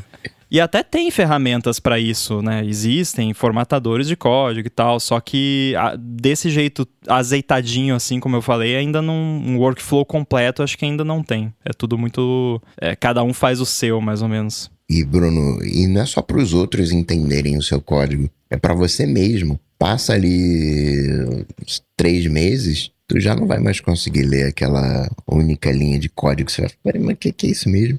Aí vai ter todo um Três meses? Três dias? Eu ia falar três horas. Mas é, eu, eu falei no, no Stack Trace que a gente gravou ontem isso. Eu, fal, eu falei de algo que eu já tinha falado várias vezes, que é eu, daqui a alguns meses, é outra pessoa. Tipo, né? ah, ah, não é só pra outra pessoa. É pra outra pessoa. Você, daqui a um tempo, é outra pessoa, né? Não vai entender nada. Aqui no Playgrounds, na real, é, eu, não tô aprend... eu não tô aprendendo a programar, né? Tipo, eu tô aprendendo o que é a lógica da parada e, e os conceitos de cada coisa. Porque eu, eu não tenho. Eu, eu não posso usar muitos códigos. O que eu posso usar é o que o, é o programa me permite, né? Eu não posso criar um negócio aqui. Eu tenho, eu tô dentro de uma caixinha e, tipo, olha, o que você pode fazer é isso. Então, agora você vai aprender a fazer tal coisa e com essa coisa, né, você tem esse comando que você pode usar.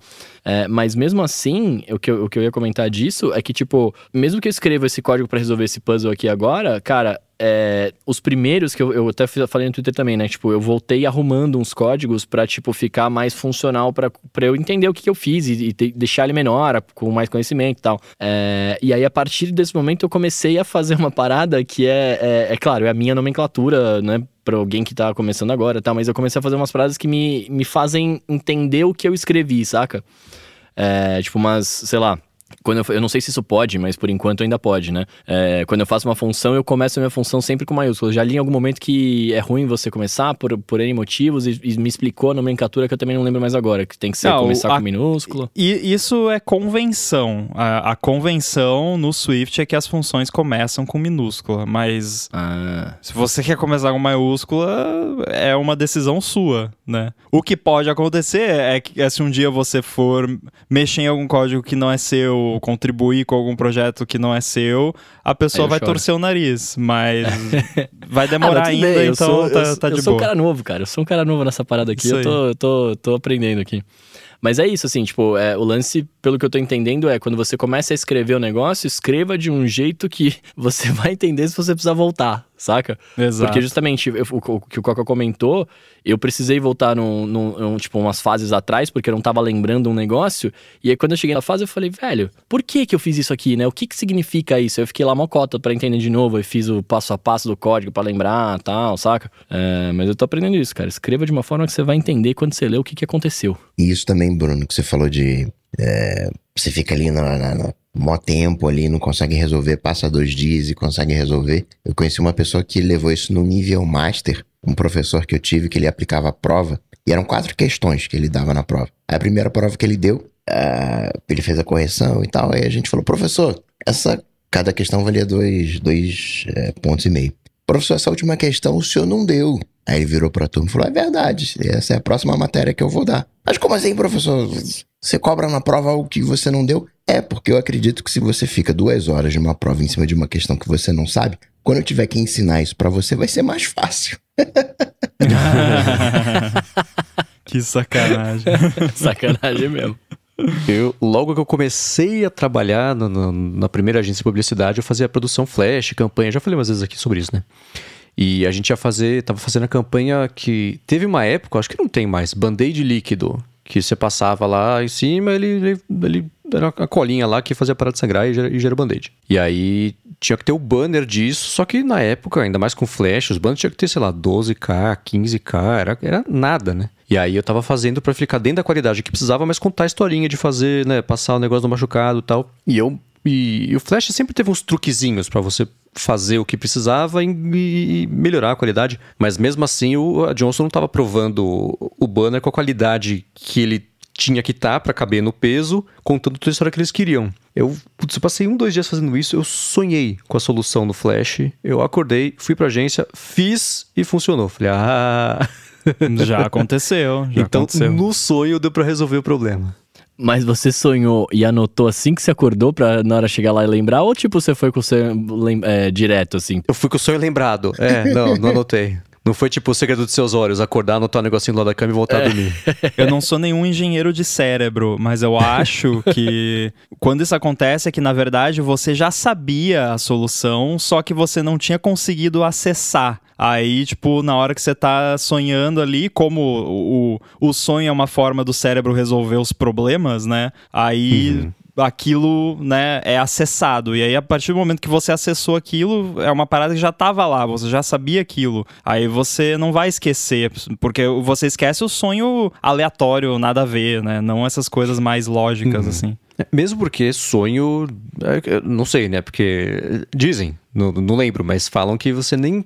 Sei lá, lê, você não lê nada, né? As palavras você não lê, você tá só imaginando que você tá lendo, que você sonha em preto e branco, nem em colorido você sonha, tem um monte de história, né? E eu lembro que o Cid pegou e falou uma vez, cara, sonho não deixa de ser, é tipo o shadow da TV e só, né? O seu cérebro Exatamente. frequências que você interpreta e, você- e- e o próprio cérebro interpreta alguma coisa em cima disso e você acha que você sonhou isso aí. Então eu acho que eu sonhei com a solução mais ótima. Eu sonhei com a solução, ela estava dentro de mim, o sonho trouxe ela pra, pra fora e o, o banner É. E foi você pro ar. não tem como saber se, na verdade, você não, não pensou na solução depois e, vo- e você criou essa memória de que você sonhou. Aham, Eu- pode ser. Tipo, não, é impossível você saber. Exatamente, né? Que nem falar, ah, você nunca lê em sonho. Aí eu acordo e falo assim, eu li sim em sonho. Mas quem disse, né? Eu acho que eu li em sonho.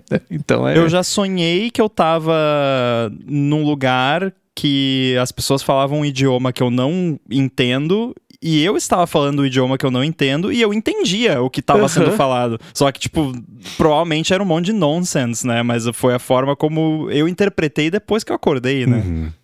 Tem um filme que é- eu acho muito bom, que é, chama Waking Life, que é daquele Richard Linklater, que fez o Boyhood, né, que esperou, que gravou o filme por 15, 20 anos, esperou todo mundo envelhecer pra fazer as cenas com os mesmos atores e atrizes envelhecendo e tal. E ele, esse Waking Life, ele é um filme todo, ele foi gravado e depois rotoscopado, desenhado em cima, cada pedaço do filme é um artista que desenhou pra parecer sonho mesmo, e ter os estilos diferentes e tal. E o filme tem essas coisinhas assim, a pessoa olha no relógio, tá só uns, uns, uns, uns fazendo assim no relógio, não tem números de verdade. A pessoa acende apaga interruptor e não acende acende, não apaga. Não sei vocês, mas eu, desde criança eu sonho que vou mexer no interruptor e alguma coisa não liga, não, não funciona direito. Então acende meio escuro. E tinha isso tudo no filme. Eu falei, nossa, como somos previsíveis, né? Tá tudo documentado que as experiências mais profundas que a gente tem é, são compartilhadas e, na verdade, nem existem.